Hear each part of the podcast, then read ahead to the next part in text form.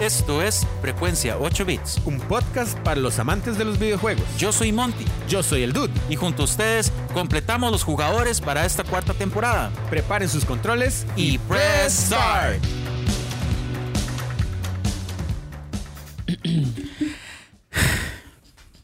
Baruma que empieza así.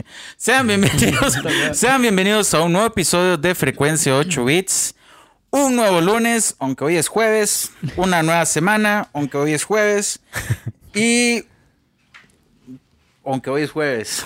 Ma, vara Pues. es, es como muy raro sentir como, bueno, gente, hoy es lunes. Y usted ya un jueves está Sí, hecho es leña, es. Hecho leñers. Hecho leñers. Y que el fin de semana ni se siente y la vara. Sí, exacto, sí, sí, Más sí. los que breteamos fin de semana. Malos que Más que LOL. sí. ¿Ustedes bretean fin de semana? Sí, yo breteo sábado y tengo libre domingo. ¿Usted, Tuni? Qué sad. Mae, no, yo tengo libre el viernes y el sábado. Ah, Y Bueno, el domingo. domingo sí. ¿Y usted, Dude? Eh, sábado y domingo. Gente, estamos con Tuni y con Puppets. o Mr. Fancy, ¿cómo le digo? Exacto. No, no, cualquiera. Es que El Gao. Es, del, del Es que siempre hay, Sí, varios, hay Puppets varios es- cambios de nicknames ahí. Exacto. Puppets es Pero hijo mío. Tú ni siempre. Sí, eso es cierto. Eso es Sí, cierto. es que yo le decía, Puppets, hijo mío. La gente del Chile en algunos momentos pensó que era mi tata. Sí. En serio. Sí. Y Ay, no Tony, es el, el hijo adoptivo, entonces también también. serías su hijo. Sí, somos una familia. Exacto. Y el dude es mi hermanillo, así que él es el tío. Madre. Uy, Está raro, mae. Está raro el asunto. Sí. Sí. Usted es el tío. Usted es el papá y el tío al mismo tiempo. Em, Yo soy chofer. wow.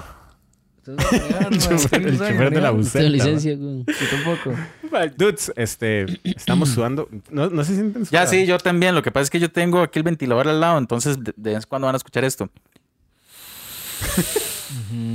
O le da un poco y después lo apaga. Sí, exacto. Vamos a hacerlo. Mm. Eso refrescó bastante. Eh, no sé Ah, si no ya lo tanto. No, ¿verdad? No, no. bueno, aquí no importa. Voy a, voy aquí a aguantarme el soplo de ojo. así. Se le va a sacar. Ahorita está todo enchilado, ¿verdad? Fijo. Termina- terminamos así, se echa aquí Cepol y la vara. ¿Cómo es? Terminamos Popeye. Dudes, sean bienvenidos a Frecuencia 8 Bits. Esto es un podcast de videojuegos. Variedades. tratamos de pasarla bien. Durante los primeros 10 minutos hablamos papaya. ¿Qué es hablar de papaya? Esto que estamos diciendo. Sí, pero siento que hoy arrancó muy raro. Hoy ar- arrancó papaya como que todavía nos estamos acomodando. Así Como que todavía no hemos llegado a la papaya. No, como exacto, como Comprándola en el súper. En la feria. Como que. Sean bienvenidos a un nuevo episodio de Frecuencia 8 Bits, un nuevo lunes. Aquí nos encontramos con unos amigos dads que ahorita los presentamos, aunque el dude ya dijo los nombres. Exacto. Pero sean bienvenidos a su podcast favorito de videojuegos. Dude, ¿qué tal la semana? Ma, este, bueno, hoy es lunes. Ustedes lo están escuchando el lunes. Hoy es jueves. Para. Parece un loop, así el inicio de la papa. la verdad es que ya Hoy tuve viernes y que mañana ver. también. ¿Ah? ¿Cómo era eso? Algo así era. Como. Hoy, ¿lo es- hoy viernes y mañana también. Es viernes y mañana. No, no lo escuché. Mae, Ma, es que un, un una vez me dijo que, que cuando uno habla de brujas o algo así, tiene que decir eso para... Porque si no, la bruja va a saber que se está hablando de la bruja. Entonces está como peligroso, ¿no? Entonces mejor se dice, Wow, hoy es viernes ¿es y mañana serio? también, Está loco, ¿verdad? para liberarse. Ok, la verdad es que la semana pasada tuve que empezar a construir, no en, no en donde estaba teniendo problemas, sino en otro lugar, así que Que se fue a boxear a otro lado. sí, técnicamente mañana viernes empiezo, entonces, Wow. sí. La segunda día de Hannah Montana. Eh, Ma, no. es loquísimo porque di, aquí estoy grabando esto hablando de videojuegos, mañana soy, me pongo el sombrero arquitecto, Crack. y aunque, no Mario Maker. oh, aunque no en la tarde tengo que ensayar con Pedrito, ¿se acuerda de Pedrito? Ah, con todo y casco. Pedro Chel. Ya, sí que siendo Entonces, que. ma, di, no sé, ma.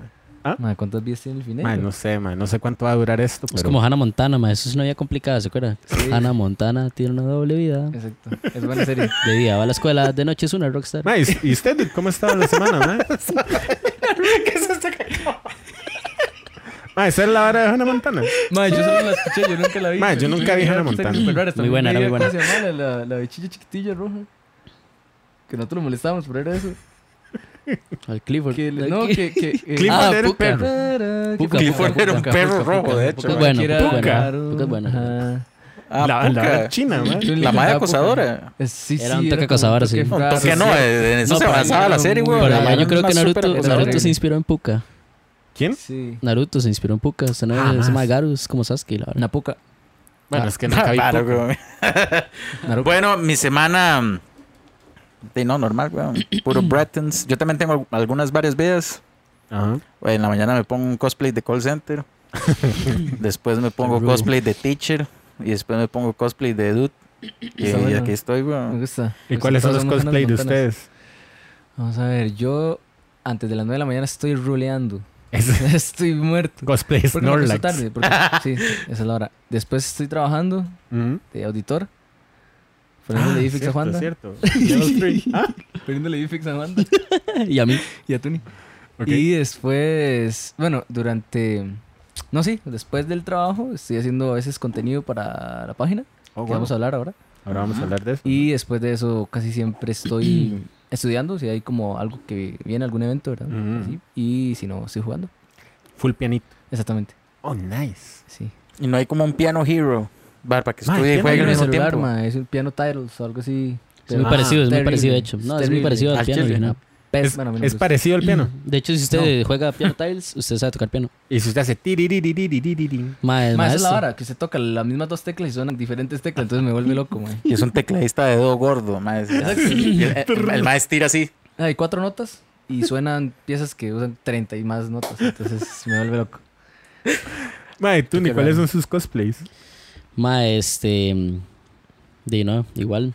A veces soy una inteligencia artificial ahí que responde videos Ojo. para una empresa, una corporación, nada que Eh. A veces, a veces soy de esos filósofos ahí de la antigua Grecia, ma, Oh, wow. que filosofía, en sí, barriles. Y, y a veces soy un papagato, ma, Oh. porque tengo dos gatos muy graciosos. Y siempre 24-7 soy el tata de Gabriel en Digimon, básicamente. Oh, Ok. Mae, pero empezaron. Ma, empezó a tirar. Mae, es que- o sea, usted ve estos dos jugar, mae, y es trash. Así siempre, mae. 24-7. La vara Ma, es el mental, es el que mantiene mental, Sí, no, mental yo mañana tengo cosplay de. Bueno, mañana viernes. Y mañana también. ¿Cómo es la? Martes, mañana martes. O sea, Hoy ma- es mañana, sí, mañana mañana, en el pasado. Mañana- para nosotros es viernes, para los que escuchen es martes. Ajá. Déjelo así. Bueno, la verdad es que tengo Guau. ¿Y cosplay, cosplay de, de música. También. Cosplay de música. no, estoy idiota, sí, sí. Es música. Sí. Más una nota. ¿eh? Sí, más una nota. Bueno, dudes, este, espero que todos estén pasando un feliz inicio de semana, así bien loco. Ma, yo tuve una semana terrible, pero... Ay, un inicio de semana. Fatal semana. Ma, no, Ma, serio, ni la ha vivido, Cuando sí, usted dijo que iba a hablar de la semana, yo una vez dije, ma, que no me pregunte. Chile. Sí, porque me robaron el carro. Oh, wow, mae, sí, complicaciones cierto. médicas, ma. Mae, esto, esto es importante. ¿Sabe qué? Por lo menos lo del carro, para si no quieren entrar mucho en detalles, ¿verdad? Mae, lo del carro, ¿cómo fue lo del carro, mae? Características ahí, diga. Vea, nosotros todos los jueves, bueno, la mayoría de jueves, ahora ya no tanto porque ya no tengo carro. Este, íbamos a jugar Digimon TCG, ya Digimon Cartas, a un lugar que se llama Omega, en Heredia. Esa es la tienda de, de cartas que nos queda más cerca. Yo soy muy tramado, ma, porque me han asaltado muchas veces. Entonces, también. Y en general soy muy tramado, entonces yo el carro siempre lo dejaba en el parqueo. Era un parqueo de la Bacar, ya me conocían y todo, ah, ma, el track, lléguele. Ok, ya me conocían. Entonces yo siempre dejaba el carro ahí. Me salía más caro el parqueo que el torneo, pero era por seguridad. Sí, claro. Ma, ese íbamos tarde y solo faltábamos nosotros para que tiraran la ronda. Digamos, la primera ronda del torneo. Entonces le digo a Tuni, por cierto, aquí ustedes van a ver que me robaron el carro por culpa de Tuni. Y yo, madre, Tuni, ¿lo, ¿lo dejo en el parqueo o no? No. Ok, entonces voy y parqueo afuera. A la vuelta, atrás del Liceo Heredia. Para que no dejen el carro ahí, ni la moto, ni el bolso. Detrás del Liceo Ni el Heredia, ni la calle que va hacia. Lice. Ni los niños. Exacto, esa Ok, misma. conoce. Ajá, lo dejo ahí, mae. Y digo yo, voy a pagar y voy a parquear el carro, ¿verdad? Una persona responsable que cuida el carro, que no tiene seguro. Y entonces, Mi licencia. entonces eh, pagamos el torneo y yo veo que la gente está ya mordida, ¿verdad? Ya es como, ah, ma, ya llegaron estos más, ya por fin, porque eran como las 6 y 18 y empezaba a las 6. Ajá. Entonces, tiene la primera ronda y me toca a mí contra Tony, como siempre, mi hijo. Y entonces digo yo, ma, yo me lo echo en dos toques y voy a parquear el carro. Ma, y entonces vamos ahí, le damos la primera partida. Termina la primera partida, le gano rapidito. Ma, voy por mi carro parquearlo. Ya no tengo está. carro. Ya no hay carro. O sea, me quedé con las llaves en la mano. Mi ma- Ah, un tracker negro que ustedes estuvieron posteando. Exacto. Y yo, correcto. ma, o sea, yo soy súper distraído. Entonces yo dije, ma, fijo, lo dejé en el parqueo y no me acuerdo. o lo dejé en otra calle. Y resulta que debe estar hecho un esqueleto ahí en algún lado. Qué pereza, mae. O tal Sí. vez era un auto y no sabíamos. Y era- Sí. Pero lo bueno es que ganó el Me torneo. aburrió estar aquí. Optimus Tracker. Lo bueno es que Tony ganó ese torneo de Sí. primer lugar. Ah, man, nice. Entonces está bien, se recuperó la semana. Sí, exacto. Trachirus Prime. Vale, ma, que empieza con la mano. Trachirus Prime. Ah, ma, qué pereza, ma. Si no lo Mae. sabía. Ma, que, que, que atropellado Ah, pero, mae, Tropilla. ¿Entendieron la metáfora? comenzó el programa, weón, pero bueno, eh. bueno, por si alguien sabe algo. Fueron al OIJ. Sí, me llevó mi compa el pelonchas que no vino a dejar. Mm. Este. Y nada, me dijeron como. ¿Estás seguro que no fue la grúa? Yo. Madre, sí. Estoy seguro. Y. Después me dijeron que esos carros se los roban mucho. Ajá. Sí. Los trackers son una mina de oro en repuestos. Es decir, otro montón de carros. También es un carro que usted lo abre con un clip. Y la llave que abre la puerta arranca el carro. Entonces ese madre fijo. La puerta de atrás no servía. Entonces tal vez pudieron entrar por ahí también. Ah, sí, man. Eh, sí, estaba muy fácil de robar. Lo mismo me pasó con el Jimmy. A mí el Jimmy, madre, lo abrieron por atrás, que era una, o sea, hicieron fiesta los madres, sacaron ahí todo lo que yo andaba, la compu, la guitarra, las, todo, madre. Y después, este, suave, que ya me duele el cuello, madre, que estoy viendo para allá. Ah, no, porque después no salgo en el video, madre. este, madre, después, madre, yo todo lo bajaba, madre, yo agarraba el bulto, madre, yo todo, el carro quedaba siempre vacío. Y un día fuimos a la parrillita de Zúñiga. Sí. A escuchar Jam. ahí, al, jam. Un jam de jazz. Y andaba con Astorga, de hecho, otro compa. Buen tipo. Y le digo, me dice, mae, ¿qué dejó el bulto? Mae, baje todo, mae. Todo bájelo, mae, porque después pasa algo. Mae, llegamos y estaba el carro abierto, lo abrieron por atrás, mae, y trataron de puentearlo. Sea, no pudieron y jalaron y dejaron, mae, todo el, el llavín raspado y dije, mae. Cuando fui al OIJ me dijeron, mae, es que estos carros son la misma, mae, son muy fáciles de abrir. Y yo, a la pucha. Sí, bueno, sí. Muchas gracias. por- por el- por Hubieran el- dicho eso en el anuncio, ¿ah? Pero no. Se Qué no pereza, bueno, eh. El análisis solo es, bonito, ¿eh? imagínate este carro. Madre, sí lo quiero. Sí, pues, pues, es- es muy triste, man. Así es la vara. Y dudes, este, ¿qué más? ¿Qué más se puede contar? Luego tuve Pero otra algo complicación, tuanis, pero man. no quiero hablar de eso, la verdad. ¿Qué cosa? No, luego tuve otra complicación médica en la que me estoy recuperando apenas, No, pero es man. un poco gross. Aquí, aquí no. Ah, sí, man. No, no hablamos de Sí, detalles. no, ya así. estoy previa. Digamos que ya voy cuesta arriba. Ya voy a Costa Es que siempre y cuando uno tenga fe, madre, yo creo que Eso sí. cualquier montaña puede ser escalada. Exacto. Sí, así Eso es. es como lo principal. ¿Y el dude? ¿Cómo va todo? Sí, no sé, vaya, aquí yo estoy todo impactado con las noticias, weón. Ma, no sé, este. ¿Qué hacemos? ¿Seguimos? Bueno, o la idea de hoy. Terminamos aquí el programa, ¿ya? Sí, ya, ya podemos. Gente. 12 minutos de puras sadness. Tur. Bueno, la vara es. este.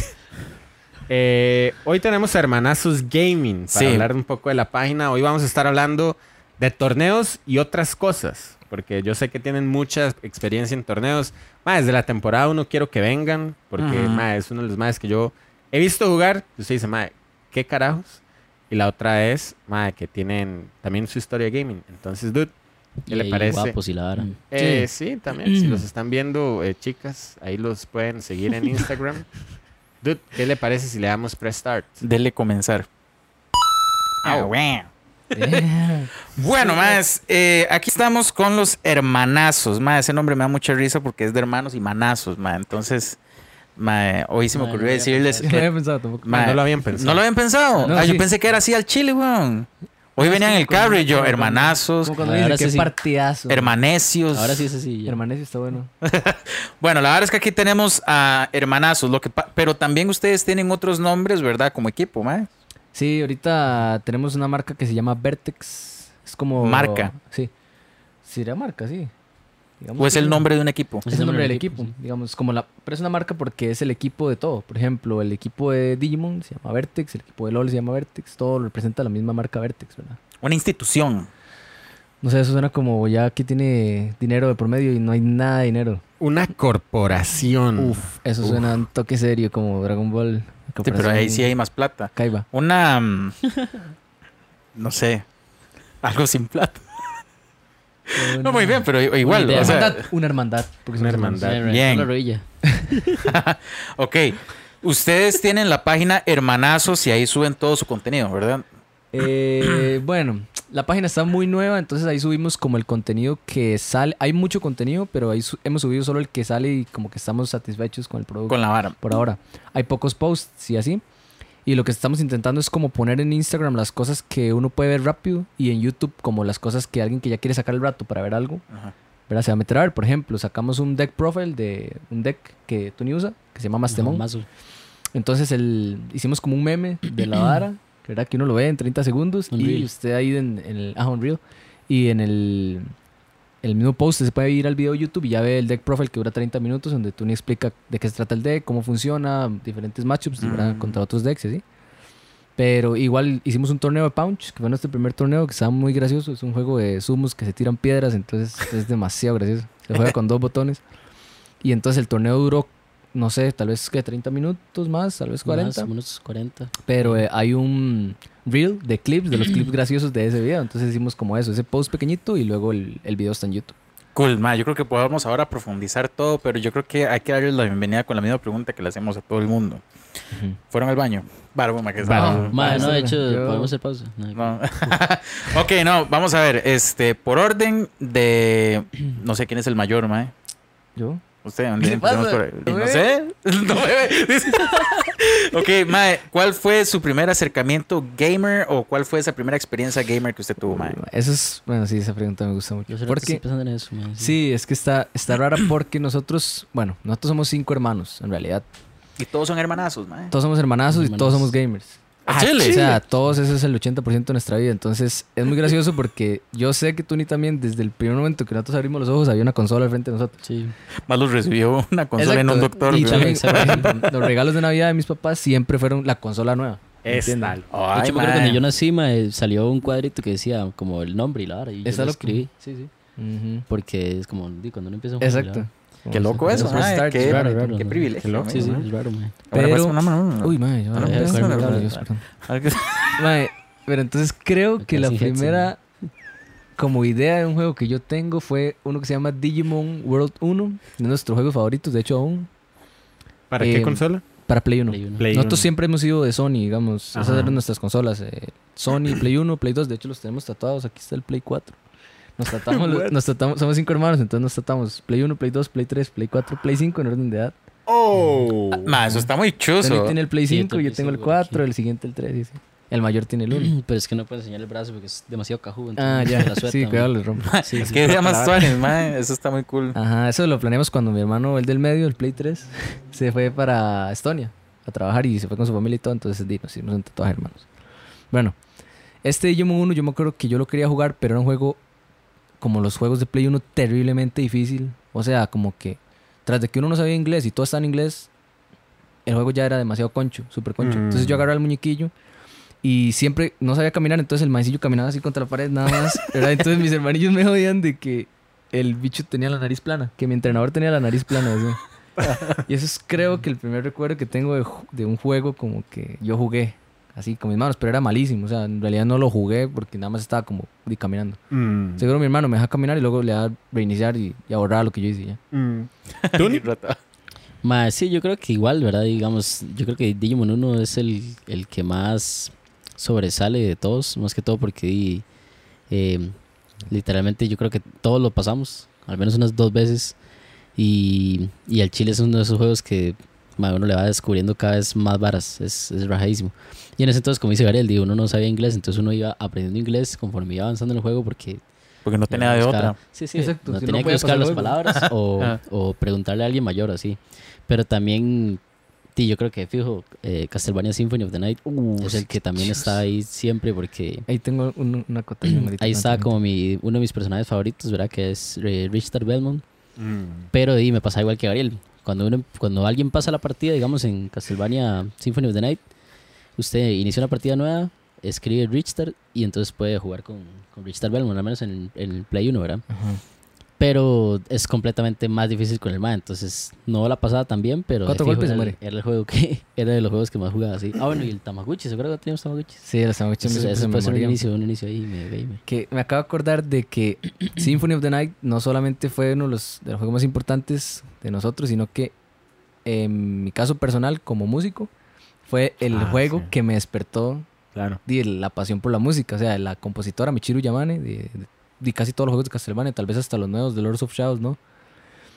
Este es una animalada de compositora, o sea, es- les recomiendo que escuchen la música de cualquier Castlevania, ni siquiera tengo que elegir uno porque cualquiera es Mm. increíble. Tiene muchos premios también y, y ella este, toca en vivo la música también de Castlevania. Es pianista, compositora.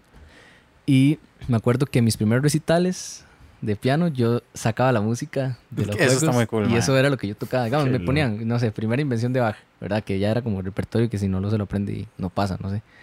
Y lo demás era Castlevania. Entonces, eso es muy importante, que tal vez no lo había pensado tanto, pero ahora que me lo preguntan, sí pienso que este videojuego, ¿verdad? Por ejemplo, Tony decía que el juego nos enseñó inglés, ¿verdad? Es algo que nosotros manejamos el idioma desde jóvenes, también por eso, por los juegos. Mm, Y en la música fue lo mismo. Este juego fue el que me hizo que yo quería un piano, ¿me entiendes? Para Claro. tocar esa música. Era el Claro. único instrumento en el que iba a poder hacer eso. Entonces, por ahí eso también es. es- Eso está muy cool, mae. ¿Cuántos videojuegos no le habrán como despertado una profesión? Bueno, usted duda, había dicho que Sims le, le Mae, la vara sí. con arquitectura, Mae. ¿verdad? Cuando yo, cuando yo estaba eligiendo carrera, yo dije, mae, ¿qué hago? Y la música de Sims es voladísima. Demasiado, mae. Ma, hay un Sims de hormigas, ¿verdad? What? Creo que sí. No ¿Verdad conozco. que sí, man? Nada que. Sim Ants. No sé, pero sí, digamos, yo decía, madre, no sé qué hacer. Y a mí me gustaba mucho, y todavía a la fecha lo hago. Ahora lo hago en, en- en programas de edición 3D. Acomodo muebles primero y después hago paredes. Porque siento como que en los Sims yo hacía algo parecido. Yo decía, madre, yo Sí. quiero aquí una cama, aquí el closet. Yo aquí... construyendo eh, cuarto por cuarto. Ajá. el baño y luego Ajá, y así lo hago sí, ahorita. Y encerraba la con parca otros- cuando lo venía a matar. Sí. Metía un chiquito a la piscina y le quitaba Madre, las sí, le escaleras. quitaba la... Madre, sí. O, o- o- La ponía en la piscina y le Ponía quitaba la la- escalera. la, ¿cómo se llama? La cocina sin detector de incendios. Ah, que sabe, toda la cama. Con mamá. Que no. Sí, uno sí era Madre, sí. también. Entonces, madre, los videojuegos realmente. Sí, sí, mae. Y yo creo que muchas personas de la generación. ¿Qué años son? ¿De qué? mae, ustedes son muy jóvenes. Yo soy ¿verdad? 9'5 y tú 9'8. Y mae, qué joven, mae. Cuando usted nació, yo estaba viendo la final de Francia 98. Joven, perro. dice, Ma, yo jugué la 30 final de Francia 98. Pelé, Barznacker.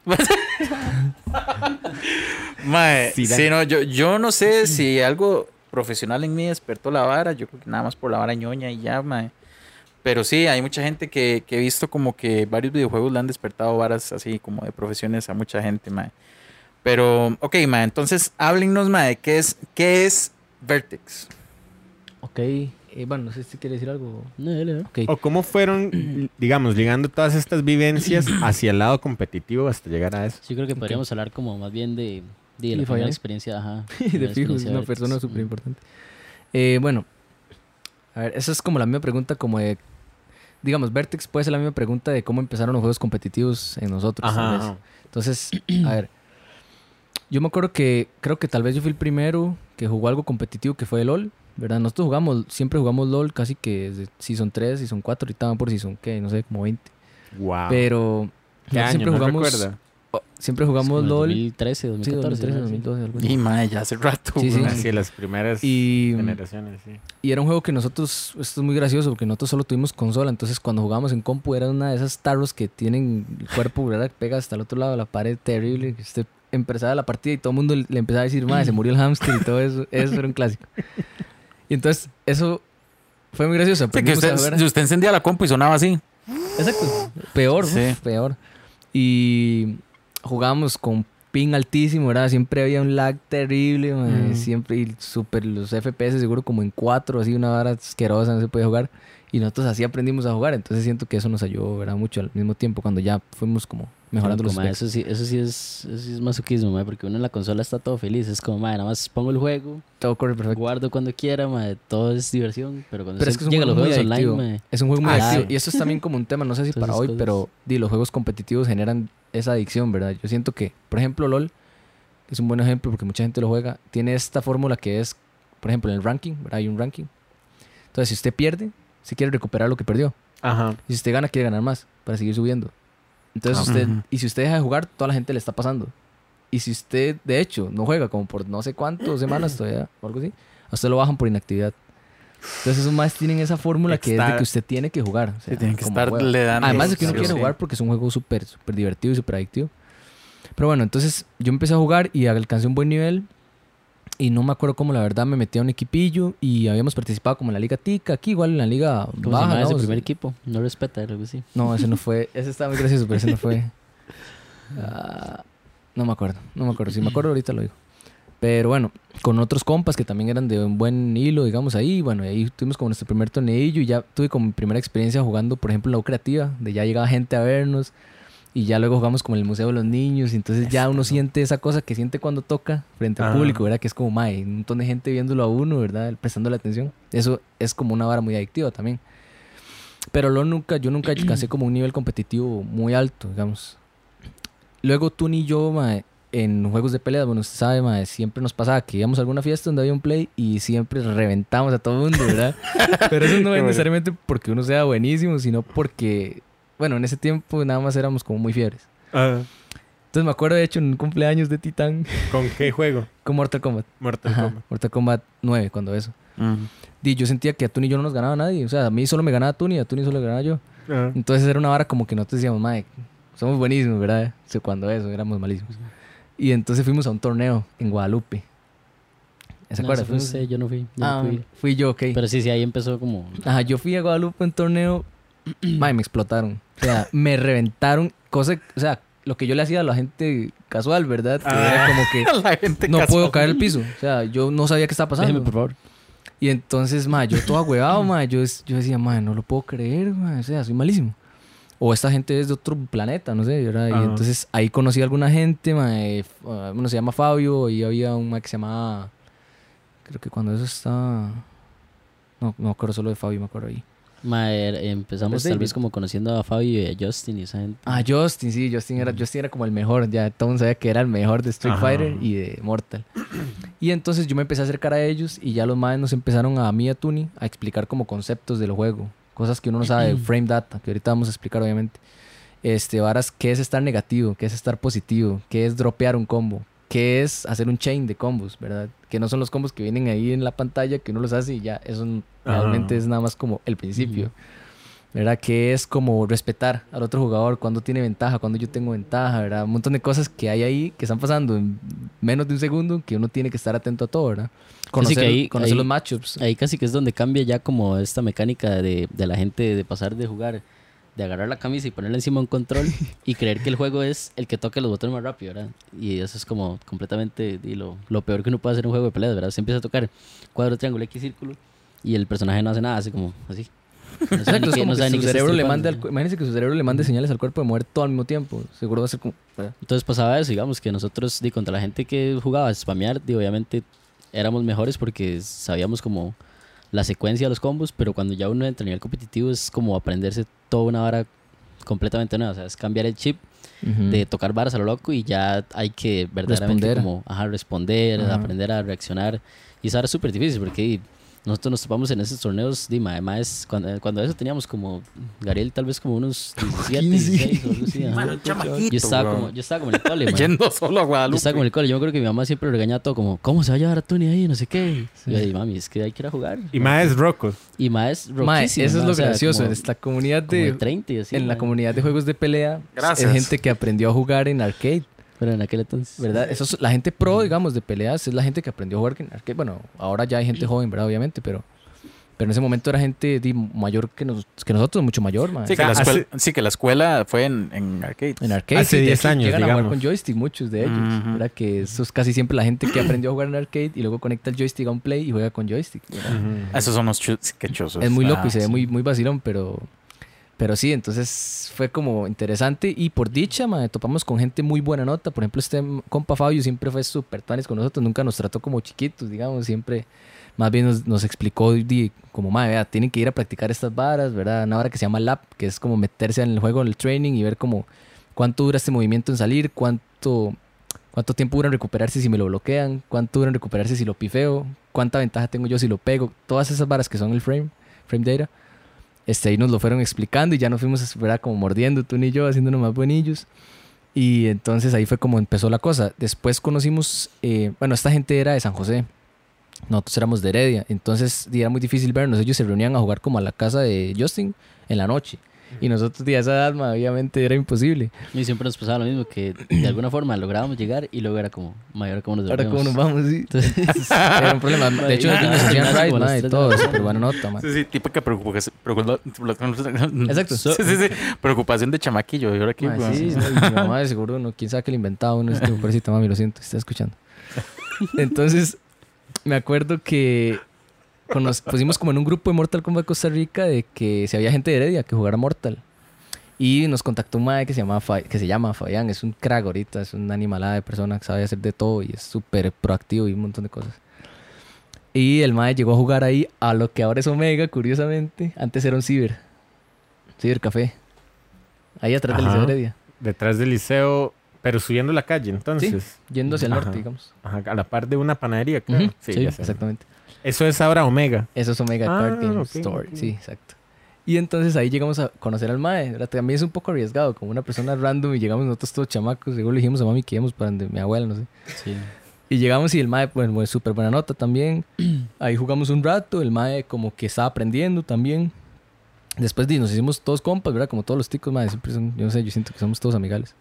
Y el mae se fue para la casa de nosotros. Nos fuimos en carro para la casa de nosotros y ahí jugamos. Y el mae, súper buena nota. Y igual ahí nos, lo, ya lo, lo, creo que nosotros lo presentamos con la otra gente. Y ya entonces, cuando íbamos a jugar, él nos llevaba en carro donde esa ah, gente. sí, conoce. Entonces Sí, ya esa otra la- cosa, esa ¿verdad? Ya la practicamos contra la gente pro. Y entonces eso obviamente, ¿verdad? Como en todo. Es como cuando usted toca en su casa con sus compillas ahí que apenas aprenden a tocar y luego ya usted llega con gente que sabe tocar, ¿verdad? Sí, como en un jam, un jam de jazz, ¿verdad? Ya uno digo, aumenta mucho el nivel y ahí empezó la cosa. Entonces después este Mae Fabián, como le digo que es un mordido, este, hizo esta vara Vertex. Entonces ya el Mae como que... La idea es de él. Sí. Eh, bueno, era de él, es que él la dejó. Ahorita les termino de contar la vara. Ah, Ok, ok, ok, ok. Ya. Ajá.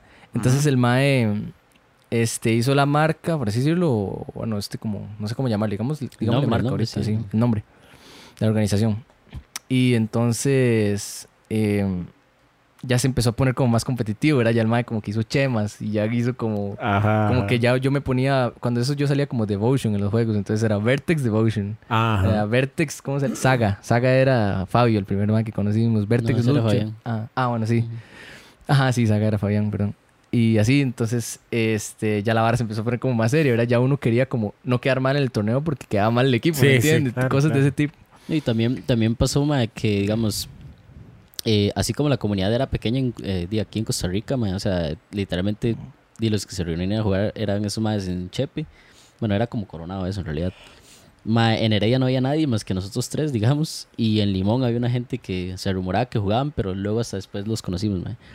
Pero mae, lo loco es que esa comunidad también era pequeña ya como al nivel competitivo di, mundial, porque realmente uno se inscribe a torneos ahí que subían online. Mae, a esos torneos llegaban los maes más cerdos, digamos, de, de los torneos ya pro. Ma, entonces, en el momento que uno empezó como ya a jugar casuales ahí con, con gente acá, mae, uno llegó a estar al nivel de esos maes y meter esos torneos era mae, un cambio completamente, ¿verdad? Porque ya uno, ahí le entra la nervia de que, uy, me tocó contra este mae que vi en un video tal, y esa hora es... Qué loco es Sí, lo gente que uno intenso, estudia en. YouTube Ujú. y aparecía en esos torneos. Es como le pasó Ok. a Kevin, ma- ¿se acuerda? Que el Mae compitió con un Mae que él había, como que él admiraba. ¿Se acuerda esa vara? Ajá, un mae? youtuber, una así. qué loco, ¿sabes? Ajá, continúen, amigos. Y los maes con- contra los que ustedes peleaban, que de pronto veían, o sea, eran muy buen nivel. Sí, era lo mayor Sí, nivel, sí. o sea, eran los más pro. O sea, los que llegaban a la Evo, por ejemplo.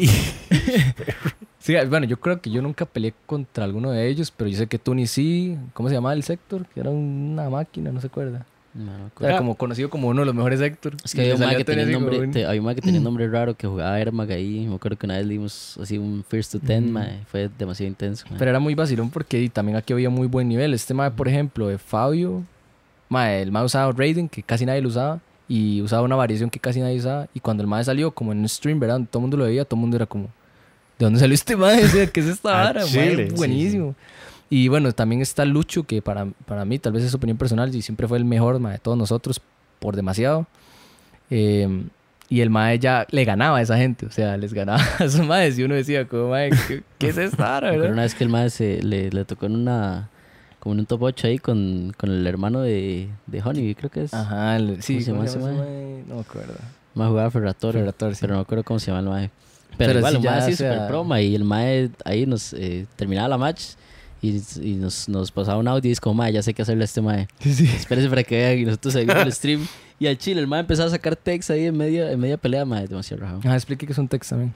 Sí, digamos, text son como, como varas eh, muy específicas, mae, como estrategias específicas que uno saca contra ciertos matchups, ¿verdad? Digamos que usted está jugando, bueno, la vez pasada que estábamos en el stream más o menos, estábamos viendo lo de el, el versus de Scorpion y Reptil, ¿verdad? Que Reptil es un personaje que quiere estar como muy cerca, muy encima, pero es de corto alcance, digamos, tiene como garras y varas así que, que que son de cuerpo a cuerpo, pero Scorpion tiene espadas largas que le permiten estar como lejos de, de Reptile para, y para mantenerlo a esa distancia y que uno no reciba daño. Entonces, Tech son como las estrategias que, por ejemplo, sacaría un jugador de Reptile para ganarle casualmente a, a un Scorpion. Eh, hacer un brinco ahí de cierta forma, que no le pegue una espada, o tirársele con una barría cuando el Maya tira la espada para Por que se pase ejemplo, por debajo. se cosillas todo mundo, bueno, mucha gente que juega Mortal sabe que Scorpion tira una, una lanza, ¿verdad? Ajá. Ujú. Esa vara sale mid, digamos, mid Ajá, screen. mid-screen. Reptile tiene una barrilla que es por abajo. Entonces yo sé que si el mae me tira eso y yo le tiro la barrilla, yo le esquivo la lanza y le pego a él. Ajá. Entonces eso es una tech contra la, la spear de Scorpion, por ejemplo. Este es el momento ideal para, ok, ya, ya más o menos tenemos la idea de quiénes son, cuál es el contexto. Ahora sí, yo sé que hay tres temas importantes, ya los dijimos, hablamos del- de, las lolosas, que dijo el mal del video. Lolcito. Lolcito, y yo creo, Orcito. Madre, era que Yo le entendí solcito, Solcito. ol- Solcito. yo nada más- yo nada más le sonríe le decía, Sí. Madre, yo lo entendí. Oldcito. Yo, ah, seguro juegos viejos. Que gente, si no han visto el video, vayan a YouTube Sí. y vean ese video de la encuesta que hicimos del Connector Day. Ahí van a ver el Spider-Man diciendo osito. Madre. Entonces, este, vamos a hablar de esas tres facetas en las que ustedes han estado. Ujú. Ya un poco más técnico, explicando qué se puede esperar, eh, no sé, cuáles son las estrategias, cómo empezar en, no sé, ¿verdad? Eh, y siempre me ha llamado mucho la atención eh, LOL. Entonces, ¿qué tipo de juego es? Dijeron MOBA. MOBA. ¿Eso qué es? Sí, eso en realidad es un género no tan viejo. Digamos, MOBA inici- eh, LOL inició con Dota, me parece. Tal vez me estoy equivocando, pero creo Dota que... 1. Dota 1, sí. Creo que fue el, uno de los primeros MOBA o el primer MOBA, tal vez. Y LOL salió como de inspiración de Dota, ¿verdad? De hecho, de me hecho, los parece... más creo que eran. Sí, eso es lo que iba a decir. Creo que algunos de los creadores o programadores de Dota se, se pasaron para lo que Ujú. ahora es Riot Games. Mm. Yo lo que entiendo de la historia así breve de Dota es que agarraron como estos mapas de Warcraft y empezaron a, a programarle Sí, como esas de dinámicas de, propias de, de LOL y Dota. Exactamente. Y de hecho eran los mismos héroes y toda la... O sea, los mismos personajes, ¿verdad? Pero como tenían problemas de Derechos de- de autor. derechos con Blizzard, entonces tuvieron que dividir toda esa... Sí, de hecho LOL, como esta vara, LOL viene de League of Legends, que es Liga de las Leyendas. Entonces algunos de los primeros personajes estaban basados como en, No sé, en leyendas. Por ejemplo, ¿no? Doctor Mundo, no sé si lo han visto. Es como un bicho ahí que está como construido, tiene un machete en la cabeza. Es como Frankenstein, por ejemplo. Ah, ok. Ahí está. Warwick, que es un hombre lobo, es como el hombre lobo, ¿verdad? Y varas así. Annie, no sé en qué estará inspirado, tal vez como en Annabelle, digamos. Eh, ¿No será en la, en la del libro este de Stephen King? Carrie. Puede ser, puede ser, pero eso me refiero. algo así. Los personajes están inspirados en otros bichos. Ahora no creo que tanto. Ya ellos tienen como su propio mundo, que es una hora grandísima e increíble Su también. propio lord, digamos. Su- sí, su propio lore lo han cambiado mucho también para hacerlo más propio, ¿verdad? Cada vez ahora que salió la serie también, que es como una de las mejores producciones audiovisuales que yo he visto en mi vida, man, De verdad. por cierto, sí. ¿Eso está en dónde? Arkane está en Netflix. En Netflix. Net- Netflix, sí, ¿verdad? Sí, Netflix. Sí, es una animalada de serie, man, increíble. Netflix. Eh, bueno, y la puede disfrutar mucha gente aunque no haya jugado LOL nunca. Este, entonces de ahí viene como, como el, el género MOA, ¿verdad? Básicamente el género MOA es eh, dos equipos, 5 contra 5. Y la lógica del juego, ¿verdad? Es como que uno explique ajedrez de la manera más fácil, como el que mata al rey gana, ¿verdad? Eh, en esta hora es igual, el que explota al otro Nexus enemigo, ¿verdad? Que es como el rey. La base. La base, exacto. Igual como era en Warcraft. Gana. Pero obviamente para llegar ahí, igual que en ajedrez, De hecho, LoL lo comparan, las mecánicas de LoL las comparan mucho con ajedrez, pero no porque sea el mismo juego, sino porque tiene como esa lógica. Para llegar ahí hay que hacer una animalada de estrategias, ¿verdad? Una cantidad de cosas que pueden variar en el momento, depende de lo que esté pasando. A, a diferencia del ajedrez, que es uno contra uno, ¿verdad? Aquí hay cinco contra cinco. Entonces, eso es toda una cosa que es de lo que a mí más me gusta, crear sinergia entre cinco personas, ¿verdad? Como en el Mm, fútbol, ¿verdad? Que obviamente di, hay un Messi ahí que es súper bueno, pero Messi no es nada sin el Mae que está atrás Sí, claro. defendiendo y sin el portero. y Solo sin- Cristiano pasa por eso. Exacto. Y también, también pasa mucho, también pasa mucho en, en LOL, digamos que, que igual que en ajedrez, ¿verdad? Usted no puede como di, jugar eh, así, tapándose los ojos eh, frente al enemigo, ¿verdad? Sino que usted te- también tiene que ir viendo qué está haciendo el enemigo para saber cómo reaccionar, ¿verdad? Si el enemigo agarra hacia el, digamos, hacia el lado de abajo del mapa, eso significa que posiblemente quiera algún objetivo de ese lado. Entonces usted puede o responder defendiendo ese objetivo, o responder sacando otro objetivo, o haciendo presión en algún otro lugar, o, Sí, como traits. o exacto, ¿verdad? Como, como, como esta dinámica de respuesta, digamos, que siempre varía de entre una partida a otra, y que también a la vez varía por los personajes y que también a la vez varía por los ítems que se armen y varía por el nivel que tenga alguno sobre otro, etcétera. Y ya torneos de LOL sí han ido. Eh, yo creo que hemos ido juntos a un par. Igual nunca hemos estado en una liga profesional, digamos, de las de acá que están patrocinadas. Como ahorita hay un equipo de Zaprisa, por ejemplo, de LOL, Ajá, y sí. toda la vara, que ellos me imagino que tienen, que les pagan y todo, no sé. Y hay jugadores ticos que han estado ya en Worlds, por ejemplo, Ujú. y así, pero nosotros nunca hemos estado en un nivel tan alto en League of Legends. Al menos siento que es un juego que hay que dedicarle demasiado tiempo para ser pro, ¿verdad? Porque la gente pro está dedicándole todo el día al juego. Sí, claro. Entonces, para llegar a ese nivel hay que estar en eso. Y, y obviamente uno tiene también su, su, su doble vida Sus- de Hannah Montana. Sus ¿no? cosplays. Entonces, cosplays. eh, o sea, creo que igual que en la música, ¿verdad? Uno puede como dedicarle ciertas horas al día y llegar a esos niveles también. De hecho, los como pro gamers que yo he visto, ellos dicen que no juegan todo el día, ¿verdad? Juegan una cantidad de horas dedicada.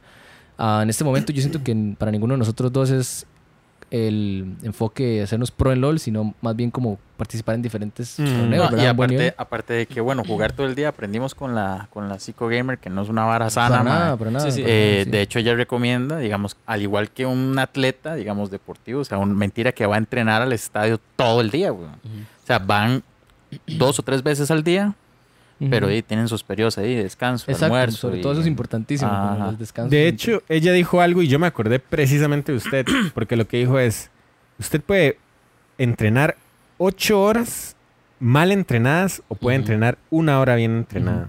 Ajá. Yo dije, mae, es el mismo concepto que le aplicaban a uno en música, digamos. Exacto, exactamente. Mae, uno escucha, mae, 8, 10 horas frente a un piano, mae, imagínese todo lo que puede joderse la O sea, ¿por qué espalda. van a hacer eso? No lo hagan. O sea, la artritis, no sé, ¿verdad? El- En algún o sea, momento la hablábamos. frustración también. Frustración, ¿verdad? De hecho pasa también con, di, con LOL, mae, que al ser un juego com- competitivo, yo ahora, ahora estábamos hablando de eso con Gabriel, mae, que en, en Digimon TCG pasa mucho que si uno se bajonea, por así decirlo, ¿verdad? Empieza como a entrar en ese juego mental de, de qué madre, madre, perdí o etcétera.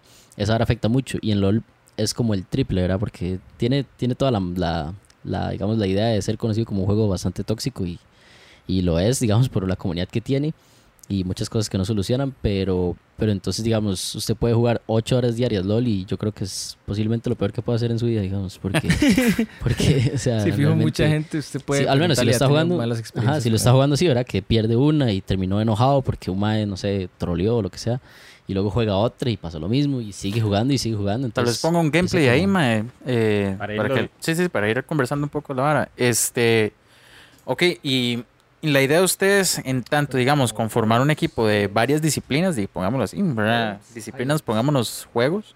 Este, yo vi como que ustedes están buscando como gente que tal vez se una, ¿verdad? No sé si con el fin de poder participar en un 5 versus 5 de LOL.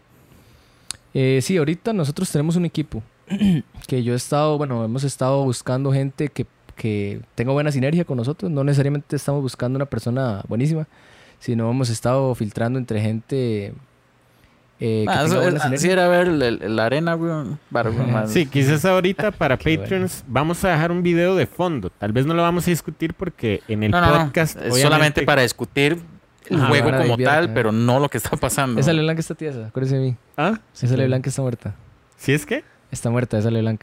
La que está en Wit. Ella no. ok, ok. La vara es que a lo que yo entiendo parte de la comparación, en algún momento yo dije, madre, quiero empezar a jugar Dota 2 Tuanis porque me inyectaba. Simplemente me di cuenta que yo era muy malo.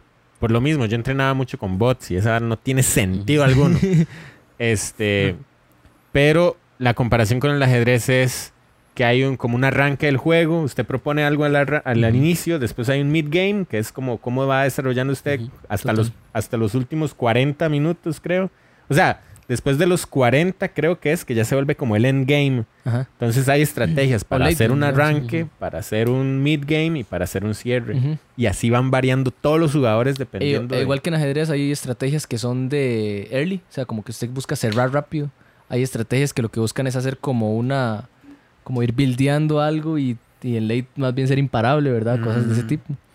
Entonces, di, hay, de, hay de todo y por eso League of Legends tiene, son cinco jugadores y tiene un coach, por ejemplo. Ujú. Un coach de, Ujú. que es el que les dice qué piquear, qué banear. Hay otro que es como el que los entrena, qué entrenar, el que les busca los retos. O sea, esta gente tiene toda una, o sea, Es un equipo. Es un Sí. equipo, Sí, sí, exactamente, pero no son cinco maecillos casuales, sino que son gente que viven fijo hasta la misma choza, ¿verdad? Que es solo para eso. O sea, es una cosa como mucho más. Ahorita tienen. De, Hay, hay academias, por ejemplo, el otro día jugamos con No, una ¿qué? academia. Eso sí lo sabía. Vea la vara, pero es muy México. interesante. Y era, y era Ah, bueno, mexicana, entonces, ¿verdad? sí. Sí. eso ahorita en Costa Rica creo que no hay, que yo sepa. Yo sabía que habían en Estados universidades, digamos, de LOL. Wow. Pero en México nosotros, bueno, me metieron a un grupo donde hay como uno busca scrims, digamos, yo pongo Team Vertex 8 pm y el average como elo de nosotros, ¿verdad? Entonces ahí la gente le escribe a uno. y El elo es vos- como el rango que uno Ajá, tiene ahí, digamos. el en nivel, la, digamos. en la escalera. Y entonces nos contactó una gente ahí y de hecho que nos ha costado un poco encontrar porque la gente que está es demasiado buena y son puros Ok, challengers, sí, digamos, que es sí. como el ranking más alto. Y encontramos unos ahí que como encajaba con nosotros y entonces les escribí y, y el mae que me contactó ni siquiera era el jugador, era como el coach. Y me dice, sí, es No. que tenemos una academia que está No, ahí, una cosa. Y yo como, Qué, es loco, loco, esa vara. Ni de academias ni de universidad yo he Sí. escuchado antes. güey. primero agendé el scream y después le pregunté como, mae, ¿qué es esa vara de la academia? ¿verdad? Obviamente uno es como, mae, ¿qué es esa vara? Y el mae, tiene una academia de LOL y yo, ¿pero qué se trata? Y ya me explicaron que es como, hay un equipo A que ya son gente que les pagan, hay un equipo B que los entrena el equipo A y que No. están como, son más jóvenes, entonces están perfilados La para, cantera, la cantera. para quedar en ese equipo o para di, crecer como profesionales en esta vara en Qué- otros equipos. O sea, es una realidad que obviamente aquí, ¿verdad? Uno no se imagina. Pero bueno, eso también creo que hace como en, como en todos los países que no tienen estos privilegios, lo hace a uno como morderse, ¿verdad? Que decimos Claro. aquí, no sé cómo decirlo en otras palabras, pero este, como, como presionarse a ser bueno. Para, O sea, para aquí alcanzar algo hay que ser como exageradamente bueno, ¿me entiendes? Ajá. No que no haya, no, ¿verdad? Pero, pero es como un poco, hay más oportunidades. Punto. Para explicar un poco, entonces, el mapa de LOL este, son tres carriles, ¿cierto? Hay Eh, distintas torretas a lo largo de... O torres, no sé. Sí, eh, Torres lo mismo. Eh, a lo largo de esos tres carriles, eh, siempre se mandan como... En esos carriles van como unos mobs, no sé Sí, cómo- sí, como unos Eh, bichitos los ahí, minions, digamos, son. Ajá. como la, la- es lo que le da uno oro. Ajá. digamos, pero para usted ir puede- subiendo cosas. Para ir sí, subiendo sí. nivel y ganando oro para comprar ítems. También hay como... Bueno, en Dota yo sé que hay jungle, entonces Ujú. está Sí, igual. igual, igual, ¿verdad? Ajá, por eso decía que tal vez no tres carriles porque el jungle se cuenta como uno, entre comillas. Ok. Ajá. Y hay como distintas dinámicas, ¿verdad? Cuando Y uno... roles también. Cuando uno creo que le pega a uno de los bichos con un último golpe, creo que le da más oro. O sea, Le da oro. Solo le da oro. Ajá. Sí, es que en Dota sí, no, sí. en. Dota siempre le da oro, me parece. Y usted puede matar sus propios bichos para negarle oro al enemigo. Ajá, ejemplo. uno puede En negar. LOL, nada más, si, si, si el bicho se muere y usted no lo mató, no le da oro. O sea, Ajá. perdió el oro. Mm. El last hit, digamos, en LOL, en LOL es una vara demasiado importante. De hecho, la gente de mayor elo, una de las características principales es que usted los ve y siempre tienen farm perfecto o muy cerca de perfecto. ¿verdad? Ah, cuesta mucho que pierdan farm. Entonces, y viene después los enfrentamientos entre las... Como este, sí, como un teamfight. Ajá, es lo que llaman teamfight.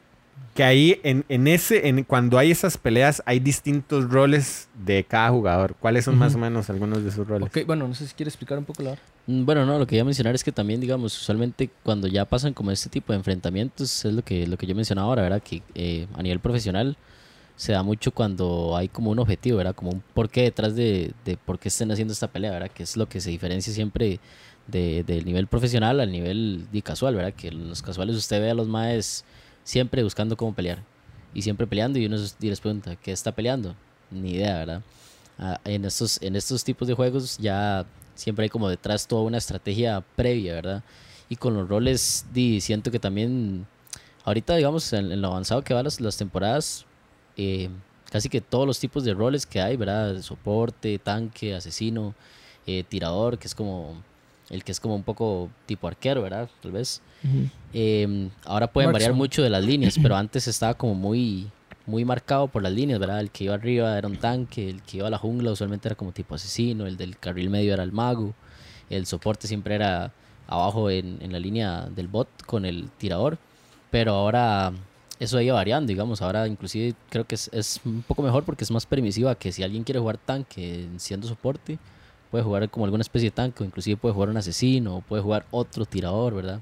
Entonces eso ha como cambiado un poco la dinámica, pero sí, sí siempre se ven como ciertos roles que no se pueden dejar ir en, un, en una composición, ¿verdad? Digamos, entre 5 versus 5, ¿verdad? Eso, El digamos, tanque, el asesino, etcétera. Varía, como dice Tony, varía mucho, depende de como la estrategia que, que el equipo quiera, ¿verdad? Pero digamos, por, por decir algo muy general, como para que se entienda para cualquier persona eh, que no haya jugado, abajo, en la línea de abajo, casi siempre van el soporte y el ADC. ¿verdad? El El ADC, soporte y el. ADC, digamos. ADC. AD Carry, que sería como el marksman, ¿verdad? El soporte es un personaje que es de utilidad. Digamos, ¿eso qué quiere decir? Que él no se dedica a matar.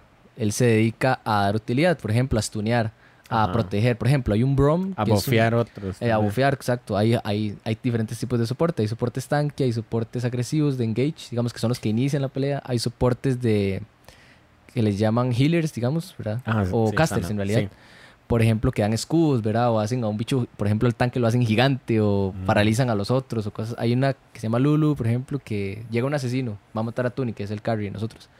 Y la bicha lo convierte en conejo. ¿El carry qué es? El light carry es el, este que le digo que está abajo. Ya no lo he mencionado, Es pero- como, es como el arquero, ¿verdad? Hay uno que se llama tirador, digamos. Por ejemplo, que es un tanque y el mae se pone al frente del equipo y pone un escudo. Todas las varas de rango no pueden pasar. Ese es el ejemplo. tanque. Es un tanque soporte. Tanque soporte. Ajá, wow, man, Y el AD Carry casi siempre es un bicho que al principio es muy débil. O sea, Ajá. que hay que cuidarlo para que él farmee. Va farmeando, subiendo nivel y agarrando ítems. Y en late game es el que hace más daño.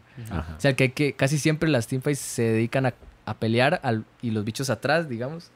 Y ellos son los que van haciendo daño. Y el asesino está intentando echarse a eso y los demás protegiéndolo, ¿me entiendes? Es como una Es cosa... que, digamos, el, el- al tirador le, le- lo que le sucede es eso, ¿verdad? Que, digamos, se dedica más como a, a ir recolectando oro, pero conforme avanza el juego, va teniendo más ítems que le permiten, eh, a punta de, de básicos, que es lo usual, ¿verdad? De una de carry, eh, a punta de básicos ir haciendo daño. Mientras que los otros tanquean, van stuneando, el AD carry se enfoca más como en, este está cerca, le voy pegando y, y, lo, y lo mato más rápido. Pero la línea de bot casi siempre es eso, ¿verdad? Como. Como es. A ver quién logra. ¿Cuál de los dos soportes? Yo lo veo así, ¿verdad? ¿Cuál de los dos soportes logra que su AS se ponga más fuerte más rápido? Wow. Por así decirlo. En mid, que es la línea del medio, casi siempre están los magos de control. Entonces, los magos de control son personajes que más bien funcionan como magias, ¿verdad? Con poderes desde lejos y son los que tienen como estas varas de que tiran una bomba y, gigante, explotan explotan, ¿verdad? Igual ocupan late game casi siempre, ¿verdad? Ocupan farmear. Eh, este es un chuzo, por cierto, ¿verdad? Que le estoy viendo. Asir es como, está un poco basado en, como en la momia, pienso yo. Él pone como soldados de arena y los comanda y los bichos pegan y él puede como tirar paredes de soldados y empujar Está gente. Es una loquera. Es, de hecho tiene una, una, unas skins como el Señor de los Anillos y todo es una loquera. Este, pero, y también se usa mucho asesino en mid para más bien el asesino lo que es es un personaje agresivo de early que lo que busca es estompear al mago para que no alcance el, el power Ya. spec, digamos. Entonces en mid casi siempre está como el mago o el, o el mago, el asesino, ¿verdad? Eh, eso obviamente puede variar, ¿verdad? Pero es como lo común. Y en top casi siempre está el tanque. Es una línea como que todo el mundo dice que es la línea que está olvidada por, por el jungla, ¿verdad? Que son los dos más que están ahí más en la mina, farmeando, Ah. porque son los que se van a volver tortas, ¿verdad? Los tanques que se van a poner al frente y van a absorber todo el daño que puedan, ¿verdad? Claro. y a tirar como una montaña porque usted no pueda pasar o cosas así, ¿verdad? Eh, normalmente, ¿verdad? También hay como bruisers, que son como bichos medio tanques y medio daño, ¿verdad? Hay bichos que son más eh, luchadores, digamos, eh, due- duel, sí, duelers, como, sí, no sé, ¿cómo decirlo? Duelistas. Ajá, De uno a uno. Por ejemplo, una Fiora que lo que busca es di, ganar línea. O sea, como que si usted le pelea uno a uno, la madre siempre va a tener ventaja sobre usted, ¿verdad? En general. Y en la jungla es como mucho más variado. En la jungla puede haber un soporte. Por ejemplo, hay un champion que se llama Ivern, que el bicho es un buffer. Mm. Hay tanques, ¿verdad? Hay como un Ramus, que es un bichito que parece Bowser pequeñito, que Ajá. rueda y, y igual. Este, hay asesinos también en la jungla, ¿verdad? Por ejemplo, hay uno que se llama Kha'Zix, que se hace invisible, entonces usted está farmeando, de repente tiene el bicho encima y le pega demasiado y bueno. Eh, pero la jungla es un poco más variable y la jungla es muy importante. Yo la estoy haciendo un tiempo y fue la línea más difícil que he jugado porque es como el que dicta el tempo del juego. Digamos, el jungla uno nunca sabe dónde está, no Ajá. debería de saber dónde está. Entonces usted siempre está jugando su línea, Un pero el que atento. propone. Ujú. Ajá, el que propone, usted está atento a ver de dónde va a salir, para dónde va, ¿verdad? El- de hecho, el otro jungla, el del otro equipo, casi siempre está buscando, buscándolo para ver hacia dónde va a ir, cómo contrarrestarlo o hacia dónde proponer algo en otro lado, ¿verdad? El jungla es... Tal vez algo, importante. algo importante mencionar de por qué es así es porque, digamos, las usualmente las líneas, es, como ven, ¿verdad? Eh, generan este spam, ¿verdad? Esta mob, que son los minions. todo lugar por donde vaya yendo el minion tiene visión de a favor de su equipo, digamos. Los minions azules dan visión a- eh, de- al equipo azul eh, y los minions rojos al equipo rojo. Eh, en la jungla todo está oscuro hasta que usted ponga un centinela, que es como un- una torrecita pequeña que le permite como un, a tener visión de, de un, Un ítem es. Ajá, un ítem que usted utiliza y lo pone en un lugar donde usted quiere revelar, digamos, como la sombra. Entonces, Ujú. la jungla, como está dentro de la jungla, uno usualmente no tiene noción de dónde está. Entonces, por eso es importante, digamos, cada vez que alguien nota dónde está la jungla, que usualmente va a ser la jungla, eh, está como ya consciente de, de más o menos por dónde andan los movimientos que anda haciendo, ¿verdad? Uy, este mae apareció aquí, seguramente va a ir a top. Entonces ya le empieza a, a, digamos, a cambiar el ritmo del juego dependiendo de eso, ¿verdad? ¿Los torneos se juegan bajo esas tres categorías o usualmente se juega como una en particular? Eh, como de las líneas. Ajá. siempre están todas al mismo tiempo. Todas al mismo tiempo. Sí, siempre hay soporte y ADC, mid, top y jungla, siempre, todas las veces. Mae, o sea, han, han Sí aparecido es. cosas troll ahí, ¿verdad? Como en algunos parches que se han ido como doble top o cosas así, pero no es Ah. usual. O sea, eso ha sido como Sí, una o dos partidas de toda la vida, digamos. Pero siempre es como este rol, ¿verdad? Como el mid, ADC y bot, top, solo top, digamos que se llama, y jungla. Y estos conceptos, digamos, se tienen que agregar a la hora que usted tiene que saber manejar el personaje, Personaje, sí. y saber con qué le va a salir, qué personajes le va a salir el otro equipo. Sí, digamos, competitivamente usted no debería de no saber qué hace un bicho. Digamos, Ah. usted ya tiene ahí como un warning. Ajá. Digamos, eso es como en, como en Mortal Kombat no saber qué hace su enemigo. Como que me, me salga ahí un Scorpion y yo no sé que el mae tira una lanza. O Sí, sea, juega contra ya, Scorpion. ya yo no soy un jugador competitivo, ¿verdad? Claro. Para mí, ¿verdad? No tiene que, sa- que saber qué está pasando. Es como, igual, volvemos En, al... en League of Legends sucede también, digamos, que a la hora de, de- de ir escogiendo los roles, ¿verdad? Va- Va escogiendo primero eh, una persona, luego el, otra el del equipo enemigo, luego otra vez su equipo, luego el equipo enemigo. Pero antes de que empiece como la, la etapa de, de elección de campeones, hay primero lo que es como la etapa de los baneos, ¿verdad? Entonces, usualmente cada temporada tiene como sus personajes que van sobresaliendo, especialmente cuando se acerca la, la época de los mundiales eh, porque hacen que ciertos personajes sean más fuertes todavía. Entonces, usualmente el- el- la área competitiva gira mucho en torno a eso. Era como, uy, banearon esta vara, pero Ujú. dejaron libre esto. Entonces, al dejar libre esto, ya podemos este, tal vez empezar a generar eh, picks, ¿verdad? A, a elegir campeones que nos, nos haga- ayuden a formar una composición de, de tanques y un hipercarry. Entonces, los maes pican dos tanques y una DC que pega muy duro al, al late game. Entonces, lo juegan a cuidarlo y GG. Muy bien, gente. Esto, a mí, bueno, a mí me fascina de entender esa dinámica y pues imagino que en YouTube habrán suficientes videos como para entender Demasiados. cómo Sí, se sí, juega LOL o Dota. ¿verdad? Hay muchas páginas también que usted paga y le ayudan a subir y le enseñan estos Exacto. conceptos que son más profundos, ¿verdad? Y así, y hay coaches también, los jugadores Ah. profesionales se dedican, ganan plata también dando coaching, como que se meten con Sí, usted en sí, Discord, usted juega, le streamea y él le dice, ok, haga esto, no haga esto, esto lo puedo hacer diferente. Y eso yo siento que también alguien que quiere ser competitivo es como un muy buen comienzo, ¿verdad? Como agarrar a alguien pro y que le diga cómo puede mejorar, ¿verdad? claro. Ahora vamos de lo estratégico de un juego así de que se ve como ajedrez a las peleas. Y ustedes, bueno, el otro día hablábamos en el stream, hay tres tipos de fighting games. Está el Anime Fighter, el clásico, digamos, Street Mortal, y está el platform, digamos como Smash, Smash, o Multiversus. Multiverso. Ajá, multiversos ahora sí. Ok, entonces, díganme con cuál quieren empezar. Empecemos con Mortal. Mortal. Sí, llegué.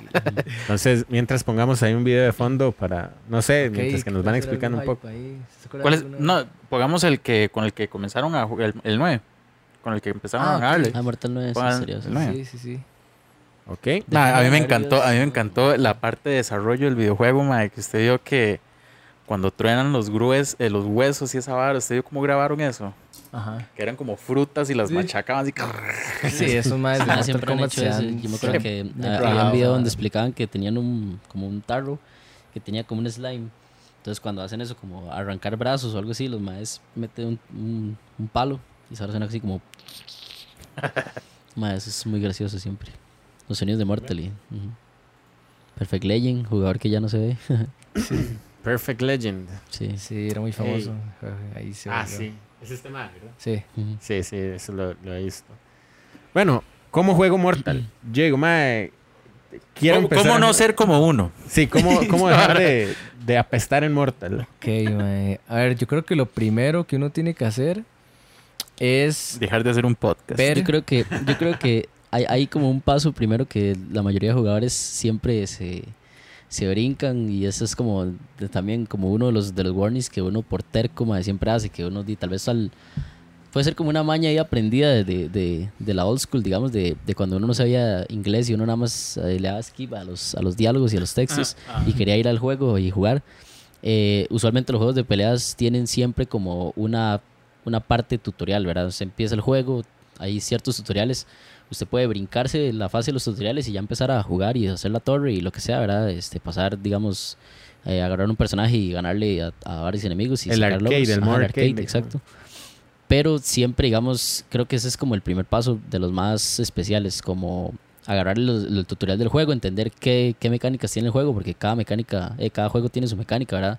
La vez pasada hablamos de Breaker, Barras, X-Ray, este, técnicas con especial, agarres, de- hay juegos de peleas que, que siempre cambian esa, esa, esa dinámica. Entonces, un primer paso yo diría que es primero jugar el tutorial, aprender las barras más básicas del juego, ¿verdad? No llegar de una vez a, a smashear ahí botones. Y ya después sí podría tal vez como entrar a la parte de, de consumir el, el contenido competitivo, ¿verdad? Porque al final eh, es donde uno diferencia, digamos, como el jugador casual de ya el jugador que está estudiando un poco el videojuego o está, digamos, como aprendiendo de, de, resultados de ciertos matches, ¿verdad? Por ejemplo, aquí Liu Kang con, eh, con un lado contra Johnny Cage, y los dos son personajes de presión, pero posiblemente ellos, di, como decía Gabriel, ¿verdad? ya conocen qué hace el personaje enemigo y ya han estudiado contra el personaje enemigo, entonces ya saben qué cosas son errores y qué cosas son como al propio, ¿verdad? Ok, eh, entonces lo de los tutoriales viene ahora la parte de eh, lo que ahora lo mencionaban un poco, lo de los frames. ¿Cómo, cómo explicamos eso? Ok, bueno, antes de entrar a eso, que es como lo más pesado, en realidad, Ah, ok, ok. me gustaría eh, volver un poco a lo de los tutoriales, porque como para que alguien se interese por meterse en un tutorial, ¿verdad? Es lo que quisiera en mi cabeza. Eh, la mayoría de juegos en los tutoriales, sobre todo ahora los más, los más nuevos, ¿verdad? Especialmente me acuerdo de, por ejemplo, Multiversus, que es el más nuevo y como que está más auge. Es un juego en que usted hace los tutoriales y ya usted entiende que, por ejemplo, en el juego hay doble brinco en el aire. ¿verdad? Como en Smash, ¿verdad?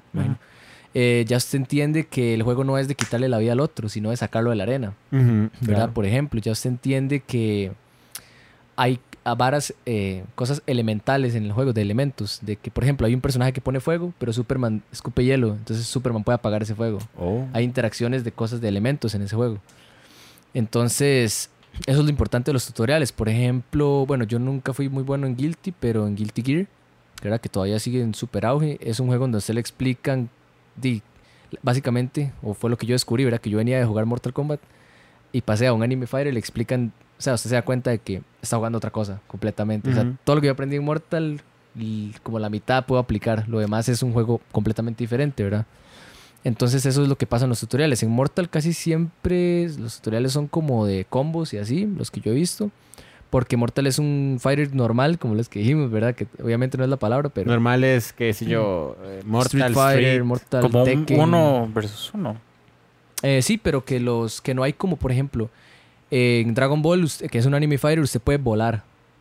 Ah. ¿Entiende? En Pero este no usted- pasa lo mismo con el con el Sea Fighters. que más bien-. ¿Ah? Fighter sí, Dragon Ball Fighter sí, o cuál.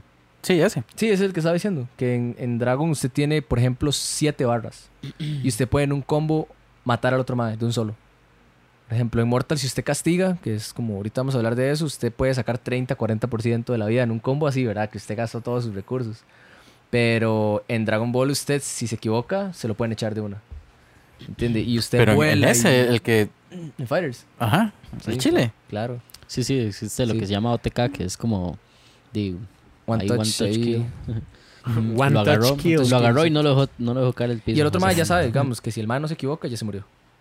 Y. Tampoco hay breakers, por ejemplo, en Dragon Ball.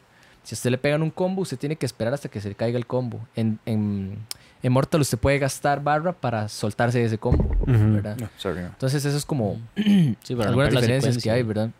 Em, King of Fighters es uno de estos tradicionales. Sí, King of Fighters también. Igual que Soul Tekken, Calibur también. Soul Calibur. Tekken. eh, ¿Cómo se llamaba? El Killer Pero- Instinct también. Ah, Killer Instinct. Hay uno que se llama Ah. Schoolgirl, buenísimo. Sí, que era buenísimo, que nunca le metimos, pero sí lo jugamos. ¿Jugó de- alguna vez uno que se- de Play uno que se llama Rival School? No. ¿Qué? No. O de Dead or Alive, ¿Cómo Dead se or llama? El de, Alive. el de Ah, las madres sí que es se transformaban en bestias. Qué buenísimo. Ah, Bloody Roar. Bloody, Bloody Roar. Roar también Ese, es como mae, este. Es igual, ¿verdad? Digamos, nosotros en, en aquel tiempo, mae, lo jugábamos en Play 1 y, y uno tocaba botones, básicamente. Pero cuando uno ve Bloody Roar en competitivo, mae, uno dice, mae, ¿qué es esta vara? O sea, al chile el juego es, o sea, se ve completamente distinto, ¿verdad? Que, que al punto que usted posiblemente muchas varas de las que está viendo no entienda, pero, pero es como la parte difícil de lo que decía Gabriel, ¿verdad? Los frames. Al final no siento que, digamos, sea como completamente difícil más ahora que, como usted dice. Usted se mete y busca un tutorial de Johnny Cage. Quiero aprender a jugar Johnny Cage, que es una de las cosas que, que tal vez un jugador profesional le puede recomendar a uno con un juego de peleas, agarrar un personaje y aprender a jugar el juego a través de ese personaje, ¿verdad? Entonces usted aprende a, a- a- a dominar el personaje y con eso ya aprende las, las, digamos, como los elementos básicos del juego. Y con eso usted puede dar paso a ya después agarrar otros otro personajes. personaje, ajá, como que usted Por dice, la vara "Yo de tengo uno de que- presión, ahora quiero uno de soneo. Por la vara de que este eso". mae necesita como mucho acercamiento. Sí, sí, digamos, porque... Es que el, el ejemplo, por ejemplo, el ejemplo, por ejemplo, cuando, cuando plantearon lo de Scorpion, tuvo mucho sentido para mí. Ese es mi personaje favorito desde el 1, mae. Este, en que Scorpion siempre ha tirado como ese perfil de que puede pelear desde lejos, mae. ¿Verdad? Y de hecho Scorpion tiene como muchas técnicas así, mae, como que puede levantar fuego Ajá, y no importa es- la distancia, ¿verdad? Sale mae? por detrás. De- ajá, puede salir por atrás. No sé si Sub-Zero tiene como la misma categoría. Su cero más bien es como, Es otra como, como otro Ajá. Es defensivo, casi siempre sub-zero por la Soneo. que pone hielo o lo congela desde lejos. Desde lejos. Si lo congela ya se acerca y así. Qué bueno Mortal 10. Entonces, algo que iba a decir, que me acabo de acordar, es de eso que estaba diciendo tú, es súper importante, sobre todo para la gente que tal vez está intentando meterse en lo competitivo. ¿verdad? Ahorita escuché a, a Dude decir que, que él dejó Dota porque era muy malo, ¿verdad? Y eso no es, no es cierto, o sea, para nada es cierto. Nada más es que tal vez Sí, no bro. ha entendido el approach para, para Vales volverse mucho. bueno, ¿verdad? Que fue nosotros de- encontramos por pura suerte con, con estos compas.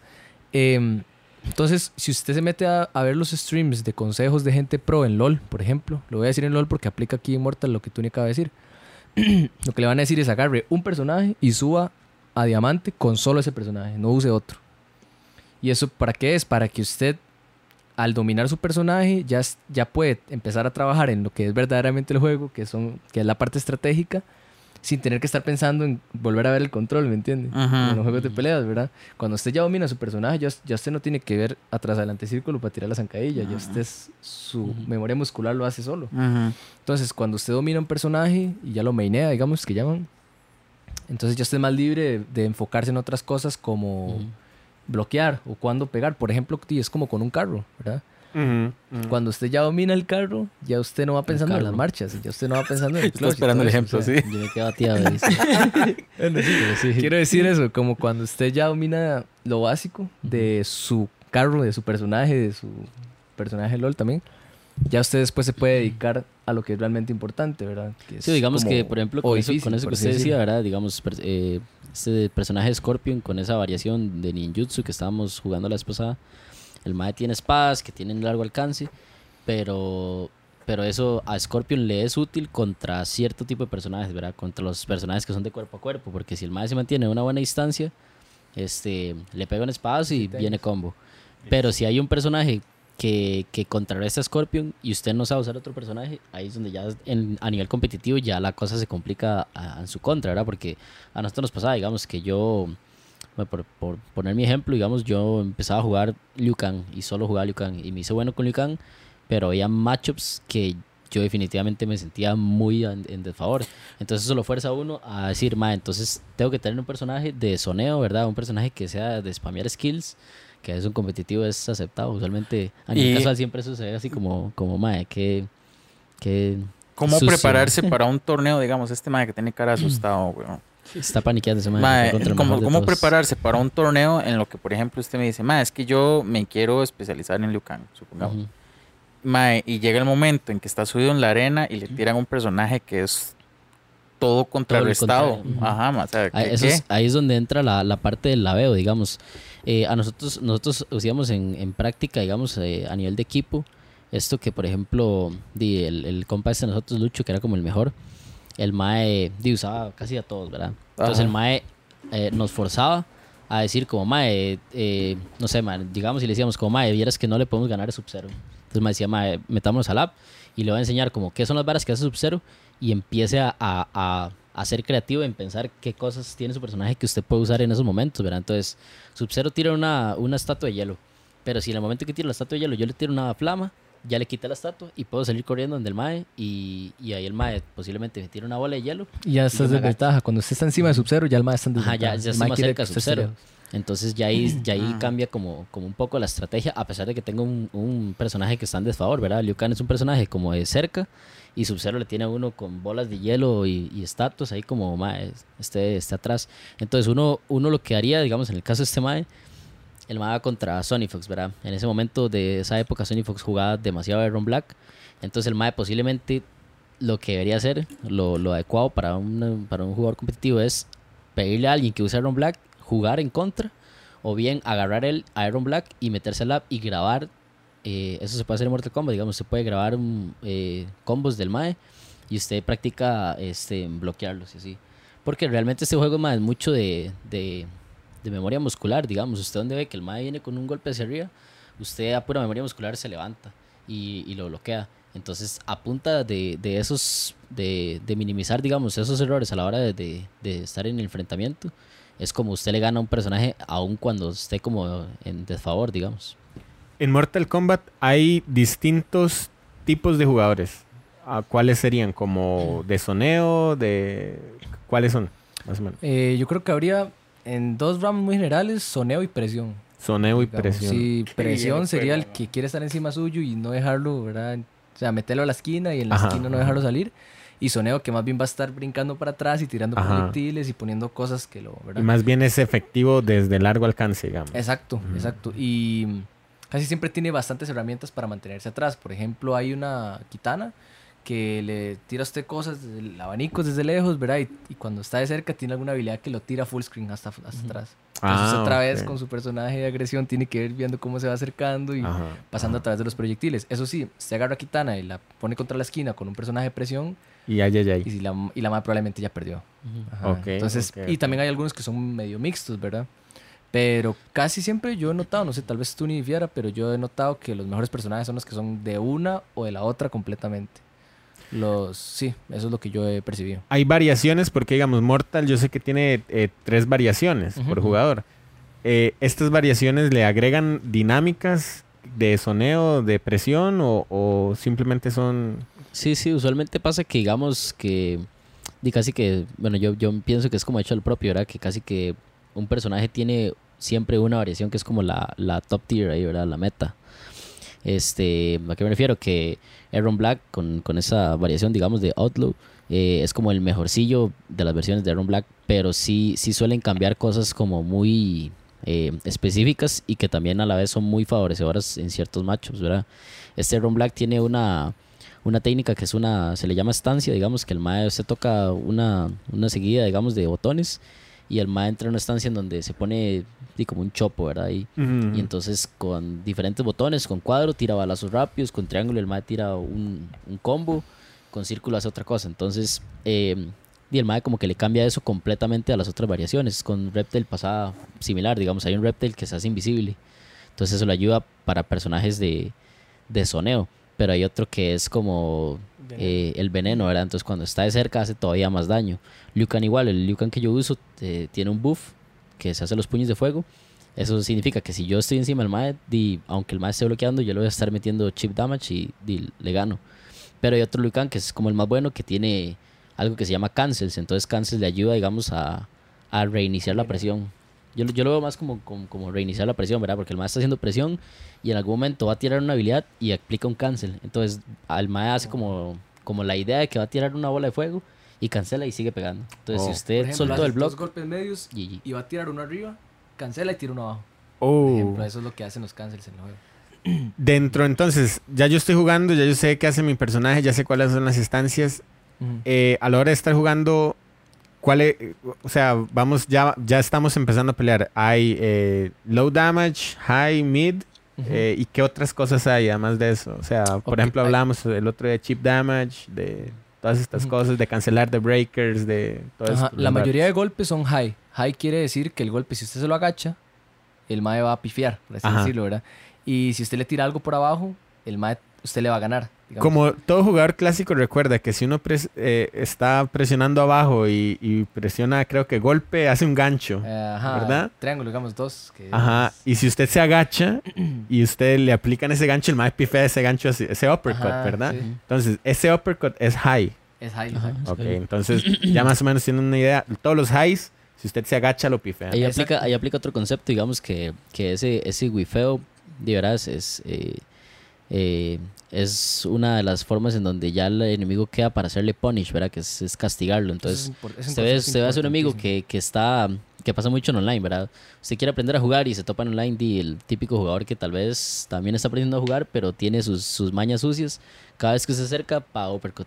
Entonces lo que hace es que ya juega alrededor de eso, ¿verdad? Que es lo que uno tiene que hacer en competitivo. Siempre estudiar al enemigo y no jugar como un patrón, sino que usted analiza la partida como, di, como un juego de Sí, sí, ajedrez. se va digamos, como, adaptando "Ma, en este me está como, ¿Qué está haciendo? el Ajá. siempre, siempre haciendo eso, etcétera.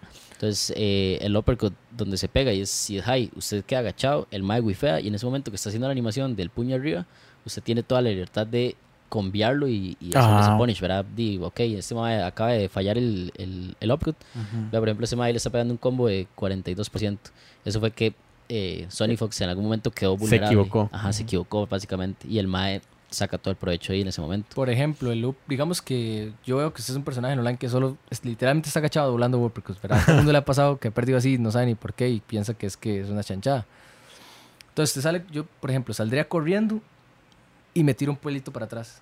Entonces, el mae va a hacer uppercut y va a quedar así con el puño arriba como dos segundos. En esos dos segundos yo le meto al mae el combo más chancho que yo me sé. Y, mae, pero esa vara más- es súper calculada, mae. Sí, sí, Más sí. o menos, el uppercut es un poco vendido en realidad, pero sí, sí, también es, es un juego, los juegos de pelea son juegos muy rápido, las cosas pasan muy rápido. O ahora, en realidad, yo no sé si en los juegos de antes, yo no empecé en arcade, pero el uppercut si usted lo bloquea, usted lo puede castigar también. Entonces, si usted está cerca y el mae pega y usted bloqueó y usted reacciona rápido, usted le puede meter full combo, ¿verdad? Un punish casi siempre quiere decir un full combo. Full Combo, combo. que le va a doler al otro mae. Y de nuevo, ¿verdad? Digamos que ahí entra como di, la parte más importante de los juegos de peleas y de, y de empezar usando un personaje como, como para entrar, ¿verdad? Eh, usted entra todos los días al app y no necesariamente tiene que, que quiero aprender a jugar Mortal Kombat, no necesariamente tiene que entrar a, a jugar online contra otros jugadores que posiblemente tengan mejor experiencia que usted, ¿verdad? Sino que usted se mete a- al training, herramienta de práctica y empieza a practicar un combo de punish. Entonces usted busca en YouTube combos de punish de Scorpion y le va a salir un mae que dice eh, hace siete tomas de siete combos diferentes de diferente nivel, uno fácil, a- de, de fácil a difícil. Entonces lo que hace es que aprende un combo mae, que usted literalmente practica hasta que le salga 10 veces seguidas sin fallarlo. Entonces eso, eso pasa en estos maes, con estos maes competitivos, digamos que uno los ve, los streamea y los más cuando llega la hora de castigar a un personaje, uno dice, "Mae, no falla el combo, no lo Ujú, dropea. ujú. Y no dropear el combo también es importante porque dropear el combo de nuevo, ¿verdad? Como que corta el tempo de, de un personaje de presión y el otro personaje ya puede volver a reaccionar. Entonces son cosas que uno no quiere y, eh, o sea, lo que hoy es que es un juego, eh, al menos en Mortal Kombat o los juegos de peleas, tienen esta característica de que sí es mucho de, de practicar cosas básicas, ¿verdad? Combos, eh, Ujú. reaccionar a Memoria varas, muscular, Memoria muscular, exacto. Entonces, dropear un combo es simplemente que por error suyo usted cayó. pifió el combo. Y lo hizo, lo hizo en un tiempo que no era, ¿verdad? Digamos que di, Sí, igual los que con la música. tienen ya- timings, ¿verdad? Digamos, hay cosas como que, por ejemplo, usted hace cuadro, cuadro, triángulo, lo tira para arriba. Y el siguiente chain, digamos, usted no lo tiene que hacer inmediatamente, tiene que dejar que el mae caiga a cierta altura, Ajá. porque si no, no lo conecta para seguir, ¿verdad? Mm. Por ejemplo, digamos, por ejemplo, un sub golpe, golpe, triángulo y bola de hielo. Y después usted le brinca, brinca encima del mae y hace otro combo por detrás para tirarlo hacia la esquina, no sé. Ajá. Como que hay timings de las cosas, ¿verdad? Para que funcionen. Hay combos que no conectan con ciertas cosas. Por ejemplo, este mae Scorpion puede que haga puño, puño y lanza y la pegue sin que el mae pueda bloquear. Pero puede haber otro combo más lento, no sé, golpe, patada, lanza, que el mae pueda bloquear. No sé si eso está tan claro. Sí, pero sí. Hay Sí. combos que no conectan. Entonces uno en lab va y ve qué combos conectan. ¿Cómo hago para que la lanza nunca falle? Ok, si el mae yo le pego dos cuadros y tiro lanza, no puede bloquear. Ya yo sé eso. ¿Verdad? No sé si es así con Scorpion, pero es un ejemplo. Bueno, muy interesante, man. muy interesante. Si tuviéramos que hacer como una comparativa rápida con otros fighters, digamos como, eh, no sé, Del último Street. Street, seis. no lo manejan mucho. No, no tanto. O sea, sabemos cómo funciona, pero no, nunca hemos jugado. A mí es que realmente no me gusta mucho. no Y- me gusta la parte visual del juego. Y Pero es, de fijo es un juegazo también, obvio. Siento que con Street, pero ahora que me acuerdo que, que eso que mencionaba Gabriel, que usted dijo, eh, Dude, de, de cuando entró a jugar Dota 2, ma, digamos, hay, hay una hora que también yo siento voy a que es volver a jugar Dota. importante- Eso, Sí. Siento que es importante ma, tener presente con ciertos juegos, ma. Por ejemplo, no sé si ustedes se metieron a jugar Fortnite o algo así, ¿verdad? Pero con- a Fortnite le sucede mucho esto, digamos, de que alguien entra a jugar Fortnite y es un juego que ya tiene tiempo, que tiene muchos jugadores y la mayoría de jugadores son buenos, man, y son mañosos, ¿verdad? En League of Legends pasa lo mismo. Entonces, usted entra a jugar y usted siente que es malísimo, man, que no hace Es que nada. todo el mundo está carrereado, Es que eh. todo el mundo ya tiene experiencia, Sí, ma. claro. en, en estos juegos pasa igual, ¿verdad? Usted entra a jugar online, ma, y usted dice, ma, ya practiqué un combo. Pero lo agarro, ma, y usted dice, ma, no entendí nada de lo que pasó. Pero, ma, lo importante es eh, verlo como realmente algo que usted está practicando, ¿verdad? Usted lo agarró, ma, y lo, lo dejó por el piso. Usted analiza qué es lo que el ma está haciendo y busca un matchup. Ujú. eh, me, me, me- ma, me ganó con Scorpion, entonces busco un torneo de Scorpion. Y los mismos narradores, ma, los videojuegos van Ajá, explicando, ma, ujú. ah, bueno, es que Scorpion se favorece de esta técnica, entonces ya usted sabe que usted tiene que mentalizarse a que el MAE va a priorizar eh, hacer ciertas cosas con Scorpion, ¿verdad? Ujú. Entonces pasa mucho que, di que no, ma, o sea, si usted entra a un videojuego como Street Fighter, mae, di, tiene que tener presente que hay millones de personas que juegan tienen desde mae, que- casi 40 años o hasta Ma, más. Por, por ejemplo, de sorry, sorry que lo interrumpa, que digamos, aquí que estoy viendo esta, esta pelea, ma, que estoy ido hace rato, ma, veo que le están dando sopa a Scorpion, ma. Ma, es que. Sonic- ¿Usted, Sonic usted no cree, digamos, que, que la escogencia de Scorpion usando el Hellfire está... Sí, no, Aquí sí. hay una vara que es punto y aparte, ma. Sonic Fox es campeón de esta vara y de Dragon y de Street y de Schoolgirls y de todo, ma. O sea, el Mae es un prodigio. El Aaron Mae Black, tiene ahí el que está 17 jugando años. Aaron Sí, Black. Aaron Black. O sea, el Mae ganó su primera Evo, se pagó la U, ¿me entiende? es un Mae que es un prodigio, Mae. O sea, eso ya nadie lo puede negar, Mae. Ay, le Pero han sí, ganado, pues, y pero todo, sí, o sea, pero- yo sí diría que está mal la escogencia del Scorpion Inferno porque Aaron Black es un personaje que no sé si se ha estado viendo, el Mae tiene una zancadilla que se tira así con los dos pies, literal. Sí, pero Scorpion Esa- también la tiene, ¿no? Sí, pero la Scorpion es más lenta y, por Sí, ejemplo, estas técnicas que hace Scorpion. Ah, bueno, que, que, lo, que lo capea, digamos, digamos, como que lo tira. O sea, esa zancadilla. No, no, una que hace pasa Black abajo que, se tira con dos. Ah, bueno, ajá, ajá, ajá, ajá. Ok, ajá. ¿Qué es lo que pasa? Que Scorpion lo único que tiene rápido es la teletransportación, ¿verdad? Que le aparece por detrás. Digamos que podría reaccionar con eso, pero el mae no está jugando a eso. El mae está jugando a- también a tratar, de cierta forma, cuando lo tiene a distancia, de tirarle los demonios que tira Scorpion, ¿verdad? Uno que sale por abajo, uno que sale por atrás y otro que sale por arriba. ¿Qué pasa? Que son demasiado lentos. Y este más que es un jugador Agresivo. muy bueno y muy agresivo. Entonces el mae ve esas cosas y de una vez se le tira encima a castigar. Este Scorpion no es el Scorpion más rápido, mae. el ninjutsu es un poco más rápido. Entonces, Que de hecho lo empezaron a hacer después ajá, de eso. de mucho. hecho, sí. Sí, porque esto es una match. Y es un, el Scorpion Ninjutsu es uno que tiene mucho más rango. Entonces usted, hay una hora que se llama spacing en los juegos de peleas, que es como este momento en que los Eso dos personajes están, Ajá. eh, no están completamente lejos ni completamente cerca, ¿verdad? Están viendo quién se conecta el primer golpe al otro. Entonces, Scorpion Ninjutsu, el que me estaba usando Tony el otro día, el mae tira una espada mae, que llega como cinco cuerpos de adelante. Entonces, en este macho, por ejemplo, es bueno que si este run hace a sacar la pistola, el ninjutsu le tira la espada y de una vez lo agarra. De una vez lo y toca, conecta. ¿no? Transportación, cadena, y, ¿verdad? Eso, como dice Tuni, tiene toda la razón. El, el- tal vez este, este Scorpion no es el mejor, pero tal vez es el que él sabe usar también, Ujú. ¿verdad? Entonces, Sí, sí, eso siempre. o el Oye. que practicó para, la, para el torneo. Sí, sí. Y Igual, lleva cuatro como ya partidas sea en- punto en- Y le tocó con este ya dude. perdió. Ya Sí. cuatro- cinco partidas perdidas prácticamente. Sí, sí, no, este mae, este mae se va, en los, en los torneos hay como llaves, ¿verdad? Este mae se va a winners hay- y siempre va desde winners, entonces la gente le tiene que ganar dos veces para poderlo sacar, mae. O sea, es una animalada, mae. Muy bien, este, ahí estábamos eh, entonces analizando un poco Mortal y cómo funciona. Ya para cerrar, ¿qué les parece si nos introducen un poco todo este concepto de, de Digimon TCG, que es. Trading Card Game, ¿cierto? Sí, correcto. es uno de los, de los TCGs de ahorita. Entonces, para los que nunca han jugado un Trading Card, esto viene siendo como un Yugi, como Yugi, Magic, Magic. Hearthstone, Lord. Bueno, Hearthstone y Lord son Gran banco, online. Eh, bueno, ahora está Bleach, hay uno de Dragon Ball. Ahí acaba de salir uno de One Piece que dicen que está muy bueno. Eh, sí, Ah, ¿de One verdad? Piece era, no era Bleach, perdón. No sé si hay Sí, Bleach, no. Ah, bueno, hay uno de Dragon Ball, pero la verdad no sé cómo sea. Pero sí, es, Esto sí ya es, Yugi Magic. ya no es videojuego, sino que es en, en físico. digamos. Ajá, exacto. Es muy tuanis pasar a esto porque ya es una cosa como muy diferente. O sea, usted Ajá, está sentado, Con pensando, el otro compa al tranquilo, frente. y usted tiene toda la vida para hacer su turno. Eso no le, no le resta dificultad, ¿verdad? Pero usted tiene toda la vida para hacer su tomar su decisión. ¿Cuánto sí, puede durar una partida de eso? En Digimon los, las rondas duran 50 minutos. Es el que gana dos. Wow. Sí, digamos, en este juego, mae, eh, a diferencia de, por ejemplo, Yu-Gi-Oh!, que es como la, la referencia que tal vez todo el mundo tiene, no se juega por sacrificios ni nada así, sino que hay una serie de números que básicamente señalan lo que sería la memory, se le llama memory gauge, que básicamente parte de 0 hacia arriba, ¿verdad? De 0 a 10 y, es- y baja de 0 a 10 también. Entonces lo que indica es que en la línea, digamos, de- en la mitad, donde está el 0, del 0 hacia abajo, es el turno a favor de, de- de esta persona, ¿verdad? Que está jugando Galactimon. Y eh, de 0 hacia arriba es el turno de, la, del otro contrincante. Entonces básicamente las cartas todas tienen un, un coste de juego.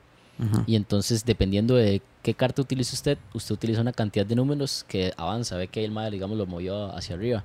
Fue porque jugó una carta que cuesta 4. Entonces el MAE pasa del turno de estar en 0 a estar en 4. En el momento que pasa de 0 a 4, es el turno del otro jugador y él arranca con 4 de memoria. Entonces él puede jugar dos cartas de 2, o puede jugar cuatro cartas de 1, o puede jugar una carta de 5 y deja al enemigo en 1. Entonces el enemigo empieza ahora en 1 de memory. Exacto, lo que usted haga condiciona al otro jugador a qué puede hacer. Ajá. Digamos, usted llega y tira una carta de 10 que es rotísima. Pero usted le dio al otro más de 10. Entonces el otro más llega y pone una de 3, una de 2, otra de 2 y le hace el campo lleno, ¿me Mm, entiende? Entonces, a veces no, es- no- lo mejor no siempre es. Son esos números que están en la esquina de la carta. Ajá, Eso es lo que defi- Hay dos Ajá. tipos de, de costo, ahorita les explicamos eso, pero muchas veces usted tiene una gran jugada en su mano, pero tal vez lo mejor no es hacerla, sino hacer una medio buena que le dé al otro oponente, depende del deck que tenga, menos recursos. Eso es, es, es mucho más fácil cuando uno está jugando, obviamente, con ya las cartas en la mano y con el memory usted mismo lo mueve número por número, eso es- ayuda mucho, obviamente. Los juegos de cartas yo siento que son bien complejos de entender así como viéndolos visualmente. Sí, hay que Pero, y todos se juegan diferente, ¿verdad? Pero en Digimon yo siento que es un juego bastante accesible a, a entenderlo cuando uno lo tiene así en las manos. Pero sí, los, las cartas tienen un costo y un costo de evolución, ¿verdad? Como en la serie, los Digimons evolucionan. Entonces, el Digimon, por ejemplo, normalmente tirarlo así en el campo vale 3, pero si usted lo evoluciona, cuesta 0. Y evolucionar en un champion, que es el que le sigue en el, en el juego, me imagino que es para la gente que no es fan de Digimon, los ponen por niveles, level 3, level 4, level 5, level 6, level 7 es lo máximo. Entonces evolucionar a un level 4 vale 2, evolucionar a un level 3, eh, level 5 vale 3, evolucionar a un level 6 vale 4, no sé, Wow. por decir algo. Mm. Entonces sí, lo que, lo que vaya pasando depende mucho de... Lo que haga el otro jugador depende mucho de lo que usted hizo en el turno Algo, pasado. algo que a mí me parece muy interesante de los juegos de, de mesa o de cartas, ¿verdad? Es que al menos en el caso de Digimon, bueno, sí, en el caso de, de todos, Yugi, Pokémon y todos los que ustedes jueguen, hay, hay que adaptarse también, digamos, a que hay una dinámica de mercado ¿verdad? De- dentro del juego, ¿verdad? O sea, eh, sale una nueva expansión, ¿verdad? Que se llama, no sé, Pokémon Zafiro o, o Digimon BT10 o lo que sea. Y entonces eh, se, se da el release de esa carta, de esa caja. Y las cartas que salen ahí, si usted quiere conseguirlas, primero o tiene que comprar una caja para que le salga, o tiene que esperar a que alguien le salga y, e intercambiar cartas. Ajá. Por eso se llama trading card. Trading card. Porque muchas de las cartas que tienen alto eh, valor, usted tiene que o comprarla o buscar cómo, di, cómo tener un contacto de alguien que la tenga y Ajá. empezar a- en ese, en ese juego, digamos, también de como de economía, por así decirlo, de, de conseguir, de conseguir sus cartas.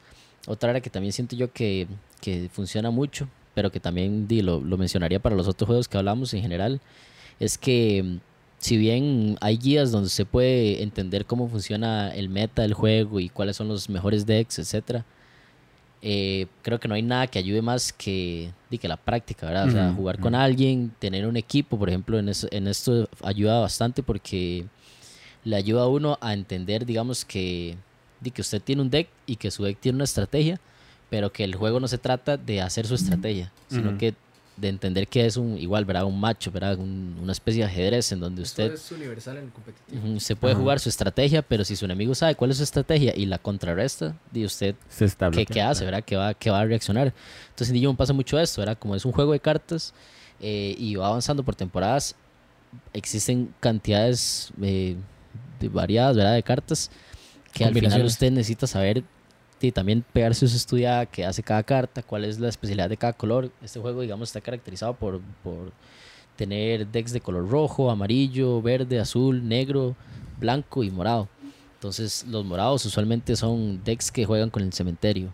Los negros son usualmente decks que son blockers, que ganan mucho DP, ¿verdad? Que ganan mucho ataque. Los rojos igual, agarran mucho ataque, tienen eh, mucha son. agresividad. Los azules son como de control.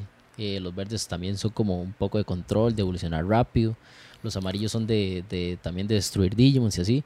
Entonces, eh, igual es un juego que tiene como una necesidad de, de constancia, pero más que todo de practicar con, con variedades de decks, con gente que esté, se mantenga activa, activa para que usted pueda, digamos, como a- expandir el conocimiento de, de, de la variedad de las cartas. ¿Hace cuánto existe este juego? ¿Hace cuánto salió? ¿Y cómo está la comunidad ahorita aquí en el país? Es importantísimo. Sí, yo creo que el juego no tiene más de dos años. Ah, es Ah, Pero es que una salió en nueva, Japón primero. Y llegó Salió en acá un poco tarde. De hecho, los jugadores japoneses tienen cartas que nosotros no. Eh, ellos van adelantados, digamos. Eh, no vamos nosotros tampoco tan atrás, pero ellos sacan las cosas primero allá, ¿verdad? Eso es algo que ha pasado siempre en Digimon, en, en Japón en general. Pero, pero sí, el juego no tiene mucho, es súper nuevo. ma, es- nosotros hemos jugado otros juegos de, de cartas. Bueno, yo he jugado Hearthstone y Lore, por ejemplo. Lore es el de Riot. Y Hearthstone es el de Blizzard. Y jugamos también Yugi mucho tiempo. Y realmente bueno obviamente también afecta que somos fans de Digimon verdad que nos gusta mucho. Pero me- me parece que la parte estratégica del juego es increíble. O sea es increíblemente divertido. Hay demasiada variedad el balance está bien por el momento siempre es obviamente en todo juego competitivo es complicado hacer que todo sea igual de fuerte verdad siempre hay cosas que son muy fuertes eh, pero es un juego que está súper, súper, súper bien para empezar. Alguien que no haya jugado tal vez TCG competitivamente. La comunidad también es súper, bueno, igual nos topamos con suerte tal vez, pero ha sido súper agradable con nosotros cuando entramos, nos enseñaron a jugar, nos, nos regalaron cartas incluso, ¿verdad? ¿Qué? Que es ¿En una cosa que pasa en Sí, las tiendas de cartas, por ejemplo en Omega. Di, nosotros cuando llegamos no teníamos folder, pero uno ve que la gente lleva su foldercillo con cartas. Entonces es como, mae, tiene cambios y cada uno se da su folder. Y abren el folder y dicen, mae, ¿esta vara qué? ¿Cuánto vale? ¿O qué anda buscando? Mae, esto, ¿qué? Cambiemos, paz. Es Sí, como ¿no? esa dinámica O sea, social. no es como, madre, busco esta vara, madre, se lo regalo. Exacto, exacto. es, es muy cool esa dinámica social que hay en este juego, ¿verdad? Hay gente que, o sea, nosotros incluso hemos regalado decks para que compas se metan a jugar. De verdad. Porque di, también algo que nos ha afectado en, en Digimon, al menos, es que hay poca gente, en realidad, en comparación a Yugi, por ejemplo. En Yugi ya han habido como torneos grandes, con premios grandes, porque hay mucha gente, ¿verdad? Aquí. Aquí, sí. En, en otros países Igual más que aún. Magic, me imagino. Ajá, Sí, claro. exacto. Pero, por ejemplo, en Digimon es un juego que, al ser tan nuevo, tal vez, y no sé, en realidad es de los juegos más baratos de cartas que hay, creo que es el más barato que ahorita. Eh, y nos ha afectado eso, ¿verdad? Que no hay suficiente gente. Yo creo que en un torneo nacional pueden llegar 90 personas, Mm. que no es un número tan elevado. Mae, am, Pero aunado- tampoco es poca gente. güey. No, no, Sí, no, no, y está no. creciendo, realmente está creciendo. Hay mucha gente Ujú. que se ha visto interesada. Aunado, aunado a eso, ma, y también como ligándolo un poco a lo que, a lo que, o sea, como haciendo referencia a lo que hemos hablado. Dima, nosotros nos hemos criado siempre jugando videojuegos di, con nuestros hermanos y, y toda esta experiencia, digamos, de irnos uniendo a lo competitivo, también con gente que nos, que nos fue como eh, metiendo, digamos, en, en lo competitivo del juego y en los términos y en los conceptos, en los conceptos. Un, un poco, digamos, de la idea de Hermanazos Gaming y de Vertex a la vez es como expandir la comunidad de videojuegos, pero para la mayoría de videojuegos que nosotros di, nos ha gustado, ¿verdad? Y los que queremos como hacer torneos, ¿verdad? Worms, eh, Punch, Phasmophobia, League of Legends, porque y Digimon y Mortal Kombat, eh, Dragon Ball, etcétera, porque di, uno sabe y uno pasó por eso, digamos, uno quiere aprender a jugar el juego, uno puede verse tutoriales en YouTube, pero siempre es más fácil aprender con compas, ¿verdad? Entonces, eso es como un poco también como la idea para, y para unirlo con eso, ¿verdad? De, de, de, de queremos hacer crecer la comunidad de Digimon eh, a través de que nosotros, bueno, ya invertimos, tenemos cartas, tenemos conocimiento del deck, tenemos, eh, digamos, topeado en, en los torneos, o sea, ya, ya podemos asegurar que somos personas que, que aprendimos a jugar, que somos buenos. Entonces tenemos como esa iniciativa o esas ganas de, de, de incorporar un poco a gente que tal vez le gusta Digimon o que no le gusta o que no conoce Digimon pero que quiere empezar a meterse en juegos de, eh, de cartas o Mortal Kombat o etcétera para di, tener como esa facilidad de, y que todo el mundo vaya aprendiendo y se vaya incorporando a, a la par- al área más competitiva, inclusive casuales, pero, pero bien ejecutado, digamos. Y eso es algo, ¿verdad? No necesariamente hay que meterse ahí, enfermarse como en un juego para pasarla bien. Digamos, uno puede jugar un juego competitivo casualmente y pasarla muy bien también, Claro, ¿verdad? claro. Eso es súper importante. Creo Es que esa como- sería mi meta. No, es súper, eso es súper bien. También, a ver, uno quiere, yo quiero competir, pero tampoco yo dejo mi trabajo, ¿me entiendes? Por, Claro, claro, por claro. esto también es como que, pues si se ama, es súper bien, pero al mismo tiempo yo estoy haciendo otras cosas. No me consume, digamos, toda la vida, ¿verdad? Practicarlo. Entonces me parece, y al mismo tiempo estoy siendo competitivo, ¿verdad? Ni debería de, correcto. Entonces algo, bueno, con lo que quería cerrar, lástima que, bueno, en este juego es, es difícil como explicarlo, toda la dinámica sin tener como las cartas en la mano realmente. Pero algo con lo que quería cerrar con respecto a la página y, y, bueno, y a la gente que nos está escuchando es eso, como que si alguien se quiere acercar a un juego competitivamente, de fijo estamos abiertos, ¿verdad? Que nos escriban quien sea, madre, quiero aprender a jugar Mortal bien, quiero entender por qué no puedo ganarle a este madre que solo se agacha y tira patadita, madre. No importa, madre, lo que sea, nosotros felices, o sea, a mí me encantaría que, que todo el mundo se acerque a eso, ¿verdad? ¿Cuáles son sus redes? Tal vez puedan decir las redes. Eh, bueno, ahorita está nada más el Instagram de Hermanazos, guion bajo, guion bajo, ¿verdad? Guión bajo gaming. Em, Hermanazos. hermanazos, Ajá. exacto. Y está el YouTube, pero el YouTube tiene poco contenido. Es que la página tiene como un mes, tal vez, de que la Y abrimos. sí, los encontramos igual. Como hermanazos, Exacto. guion bajo gaming. Ajá, y, y eso, ¿verdad? Si alguien, igual tal vez tiene un equipo y quiere como representación de esta como marca, organización Vertex, ¿verdad? También, este, y que puede enviar la propuesta y podemos ver de qué manera trabajamos juntos o lo que sea, ¿verdad? Pero eso, en general creo que uno de los focos grandes de nosotros dos es eso, como hacer crecer la comunidad de videojuegos que tal vez no es esta vara super trend, ¿verdad? Como FIFA, Fortnite, eh, que ya esos juegos ya caminan solos, ¿verdad? Porque son como, di, súper famosos. Y hay otros juegos que, que se están quedando atrás. A nosotros nos pasó, a mí me pasó, por ejemplo, con Battle Right, un juego que estaba en Steam, que tenía demasiado potencial, mae, un juego increíble. Pero lo más hicieron una mala estrategia que fue que vendieron el juego cuando estaba LOL gratis y Fortnite. Ah, Entonces sí. nadie iba a comprar Sí. el juego, ¿verdad? Y luego pasó, por ejemplo, nosotros entramos a uno que se llama Royal Crown, mae, que también, mae, si ese juego reviviera, yo dejo todo tirado, mae. Mae, buenísimo. Es un Battle Royale como. Fortnite, pero RPG. Entonces, no Oh. sé si alguna vez vieron como Ragnarok Online o Ajá, Warcraft, Ragnarok, ¿verdad? claro. Entonces usted caía, ¿verdad? Como en Fortnite, en un mapa, y usted tenía como que minar recursos y después pelear, o sea, el que quedaba de último, last man standing, ¿verdad? El mapa se va cerrando y usted con sus habilidades echándose al otro mae y si Ah, en media pelea no podía Ujú. ganar, usted salía corriendo a ver si lo lograba, mae. O sea, ese juego era in- es increíble, o sea, aún está vivo, pero y lo juega muy poquita gente. yo creo que yo vi ese. Sí, sí. Mae, buenísimo, o sea, es un juegazo. Y, hay muchos así, ¿verdad? Ahorita hablábamos de, de Worms, por ejemplo, ¿verdad? Un Sí. súper viejo, pero que la, la lógica y la mecánica del ju- del juego es perfecta. O sea, Sí. funciona perfectamente ahorita. Juegue el, juegue el último. Es que aquí me estaban contando que. Es- bueno, estamos recibiendo una invitación ahí que tal vez más adelante podemos contar, pero. O, y, Y sí, sí, o la- después o la la- contamos. después la contamos. Hacemos una colaboración y les hagamos una sorpresa. Este. Pero les estaba contando acá que el último Worms, que ma, no me acuerdo cómo se llama. ¿Puedo buscarle un toque? Pero sí es como WMC o Do- algo Ajá, así. sí, sí, sí, porque siglas. las siglas tienen que ver como con la dinámica de la vara de las armas, ma. Worms. Eh, WM. WMD. Ajá. 80% en Steam sí que llego a bajarlo. Ma, es buenísimo. de hecho, dude, tal vez puede poner un, gameplay ahí súper corto. De hecho, es muy parecido. O sea, muy parecido al, al, al clásico, ma, digamos, llamémosle clásico al Armageddon y al World's Party. Ma, que es en este 2D, ¿verdad? Básicamente, ma. Yo siento que el Play 2, cuando tiró el que es 3D, 3D ahí- es ahí- horrible, ma. Ahí se fue, ahí fueron como 3D siete también. pasos Sí. para atrás, ma. Pero a cómo se ve, ma. O sea, realmente se ve muy, Ah, muy... Sí, se ve clásico con Sí, eh, efectos 3D. digamos. Ajá, ¿verdad? Pero digamos, tiene la vara de que usted puede usar maquinaria pesada, ma. Le estaba contando aquí a los hermanazos, ma, que usted puede utilizar helicópteros, puede utilizar tanques, ma, Ah, ¿de y puede usar como trajes mecha, ma, muy, muy locos. Y usted puede, vea esta vara, ma, y usted puede este, reunir recursos, ma, digamos, armas o ese tipo de cosas, y usted las puede mezclar, ma, y fabrica un arma nueva durante la partida, ma. Entonces es una vara que también requiere un poquito de estrategia, ma. Es Sí, una vara sí, chusísima, ma. montones. Es, vea, vea, resulta muy tuanes. Entonces, por ejemplo, si usted se quiere desplazar ma, en una distancia la super larga y tener la oportunidad de montarse en un helicóptero, no, no es necesario gastar una super oveja o, Ujú. o varas así de antes, ma. Este, yo pienso que está muy tuanis también bueno, jugar mae, este, mae. Y bueno, yo creo sí. que Lo visto. creo que está es un es un cross platform este. Me Ah. parece, me parece. Ah, sí, Entonces estaría pues es, el mismo, también. es la mismo, los mismos creadores del Worms del 95. Es Team que- 17. Sí, Sí. Sí. porque hay Ujú. otros de, los, de esos de 3D que no eran de ellos. Ah, yo siempre pensé que era el Team Ajá, 17. no, no, no. Y eso es una. Yo siento que es una estrategia súper súper buena que le ha funcionado a juegos, por ejemplo, como Pokémon, mae, que lo más. Todo el mundo dice como que es el mismo juego, ¿verdad? Y pues visualmente se ve un poco así, pero es que me parece una muy buena estrategia.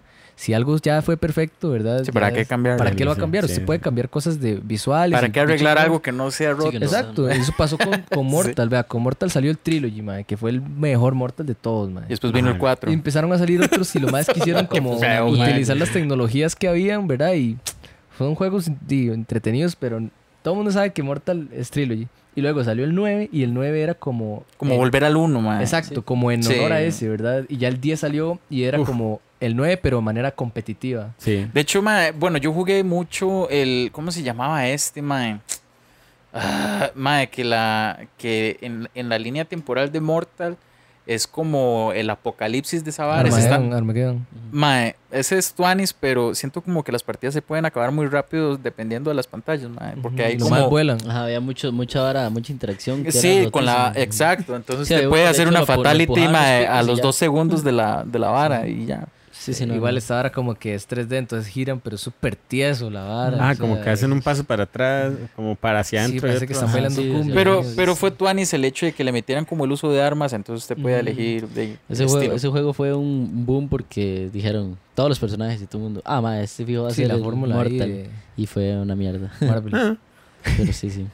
Bueno, gente, es hora de saludar a los patrons para ir cerrando el episodio. Llega el Mad Dude. Así que vamos con el Bigger Old Master Letter, con el Caleb Dude, con el Jordan Dude Roman, Gabo Seckers, Mr. Chronox, Ajá, conocedor. Mana Manira, Maud, Leland. Y David Boss, el Big Boss. ¿Es el Big Boss? Uno de los Metal sí, Gear. Metal, Gear, sí, claro, Sí, sí, eso. juegazo. Juegazo, man. Eh, Big Boss o Solid Snake? Oh, wow. Uh, Solid, Bo- no, Solid Boss. Sí, se Ma, ponía yo todavía Solid me dan Snake, ganas de llorar cuando me... Ma, las... Uy, qué bueno Metal Gear 8. Redes, nos pueden escribir a correo frecuencia 8bits.gmail.com Facebook, frecuencia 8 bits. Twitter, Instagram y Twitch, arroba F8bits. Discord y WhatsApp. Bueno, está el Linktree, así que ahí están todas las redes. Sí, pueden ir a buscar el Linktree y ahí sí, está toda la vara Ahí está el chorreada. podcast también en Spotify, además de Apple Podcast, Google Podcast y otras plataformas donde nos pueden encontrar. Amigos, ¿algún comentario de cierre?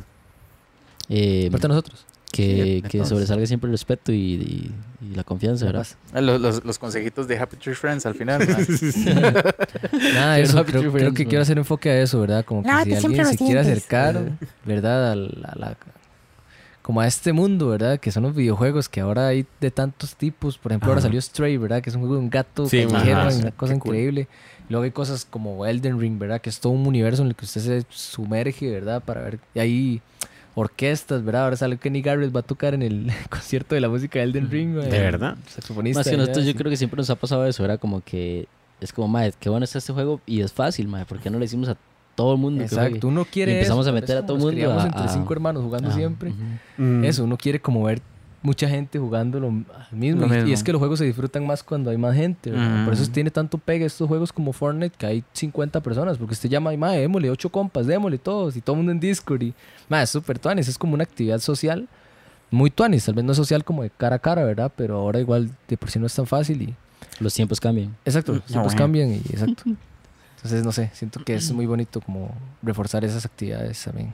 Bien, entonces amigos, muchas gracias por haber pasado con nosotros este lunes Halloweenesco. Muchas gracias por haber estado con nosotros. Disfrácense, vayan, disfruten, vayan, No confites en asusten. las puertas, no hagan cosas malas y nos escuchamos la próxima semana.